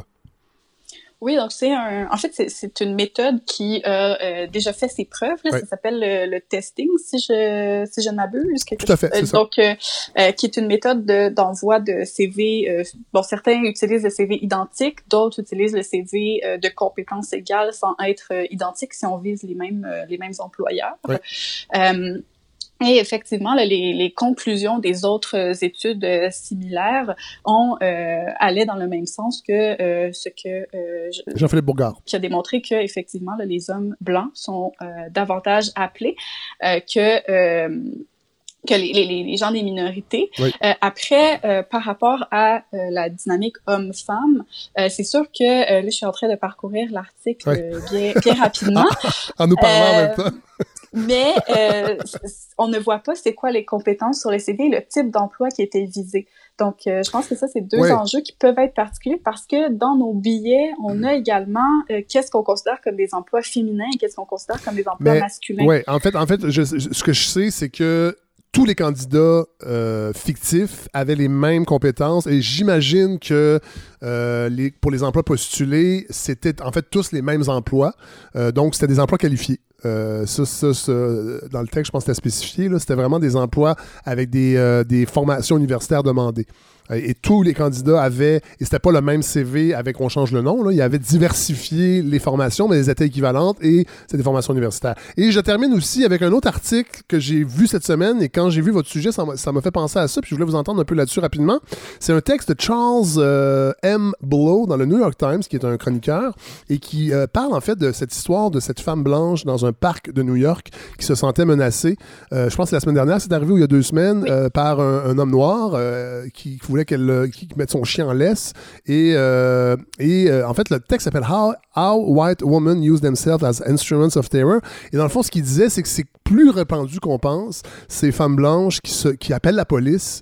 Et c'est le syndrome du 911, qui est vraiment euh, quelque chose que j'ignorais, qui est dans la communauté noire aux États-Unis, entre autres. C'est vraiment quelque chose qui euh, peut vraiment faire basculer votre vie quand une femme blanche, et là, il faut faire attention aux généralisations, mais il disait que c'est quand même une, dynamique récurrente aux États-Unis euh, que des femmes blanches appellent la police dans des parcs, dans des endroits, quand, elles se sentent menacées, et dans le fond, ça symbolisait la hantise qui a toujours eu lieu depuis les débuts euh, de l'esclavage aux États-Unis, c'est la peur de l'homme noir. Oui, donc en fait, je pense que ça, ça permettrait de bien, euh, de bien conclure notre discussion d'aujourd'hui avec le fait que l'expérience de cette violence policière-là est pas un phénomène qui est isolé, mais c'est une violence qui s'inscrit, comme vous mentionnez bien, dans un continuum historique de violence avec ouais. l'esclavagisme, la ségrégation, la lutte contre le crime, l'incarcération massive et, et, autres phénomènes. Et en fait, c'est euh, ce que euh, le, le, résumé que vous m'avez fait du texte, oui. euh, ce qui ressort pour moi, c'est euh, le fait qu'on a une internalisation d'un racisme d'un côté, donc de la part de femmes blanches qui se sentent davantage menacées par l'homme noir, oui. donc qui qui rentrent dans un cadre de de, de, perception euh, de, de, criminalité ou de menace. Et de l'autre côté, on a également l'internalisation d'un système euh, de violence envers les femmes tout, euh, tout, euh, toute origine ethnique confondue, euh, ou lorsqu'on se trouve dans une situation où on est seul avec un homme, il peut avoir des euh, des réactions en Oui. fait internes euh, par rapport à sa, sa sécurité physique. Oui. Euh, et le, lorsqu'on met ces deux euh, ces deux systèmes internalisés ensemble, on a ce phénomène où euh, on, a des femmes qui ont un, bon, un racisme intégré, qui vont euh, se sentir plus menacées par cette image qu'elles se font de l'homme noir, qui n'est pas représentative de l'image réelle euh, de l'homme noir. Marlène Bissonnette, c'était très intéressant, encore une fois. Je, je pense que ça va faire réagir aussi, particulièrement la deuxième portion de la chronique. Euh, ben merci, puis on se parle, euh, ben, j'allais dire j'espère très bientôt, mais en même temps, oui et non, parce que si on se parle très bientôt, ça veut dire que ça va empirer, entre autres aux États-Unis, Oui. qu'on va vouloir euh, comprendre avec vous. Ben, merci beaucoup. Merci. Puis sinon, on peut se parler aussi des élections. Oui, on va le faire, évidemment. Bien, oui, voilà. ça- oui, je pense que ça va nous occuper pas mal cet automne, entre autres. Merci. Oui, à bientôt. Au revoir. Alors voilà ce qui conclut ce 33e épisode de la balado Fred Savard. Merci à tous ceux qui étaient là aujourd'hui. C'est un épisode assez costaud, comme vous avez pu le remarquer. Donc merci Hélène Faradji, Godefroy Laurando, merci euh, Andréane Bissonnette, merci Jérôme Blanchet-Gravel, merci Kathleen Désir et à Martin Fauché euh, également. Merci à Larry euh, Dufresne qui m'aide à co-réaliser cette balado avec ses conseils toujours très précieux. Merci à ce concept, merci à Communauto, euh, partenaire depuis le début. Merci à vous, vraiment, qui euh, êtes là depuis, euh, depuis le, début pour certains, mais euh, d'autres qui se sont ajoutés au cours, en cours de route et qui me nourrissaient beaucoup avec vos commentaires, vos courriels, vos messages sur la page Facebook de la balado. Si vous ne la connaissez pas, allez le- le- l'aimer.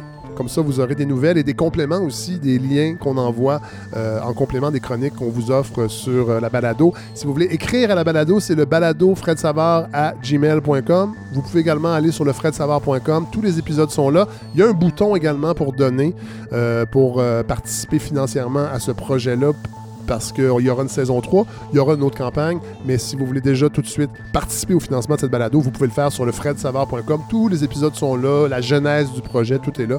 Voilà. Alors, merci, je vous souhaite une belle semaine. Euh, il en reste deux épisodes, donc la semaine prochaine et dans deux semaines. Après ça, il y aura une petite pause estivale, mais il y aura quand même des balados, je pense que je vous offrirai quelques épisodes plus culturels, entre guillemets une espèce de brouillon de culture euh, avec suggestions, lecture, discussion, lecture, musique. Un peu ce qu'on fait avec Hélène en cinéma, mais élargi euh, à la lecture et à la musique. Je vais faire ça en temps perdu cet été parce que j'ai envie de vous, euh, parler, cet été. Voilà. Alors, merci, bonne semaine tout le monde.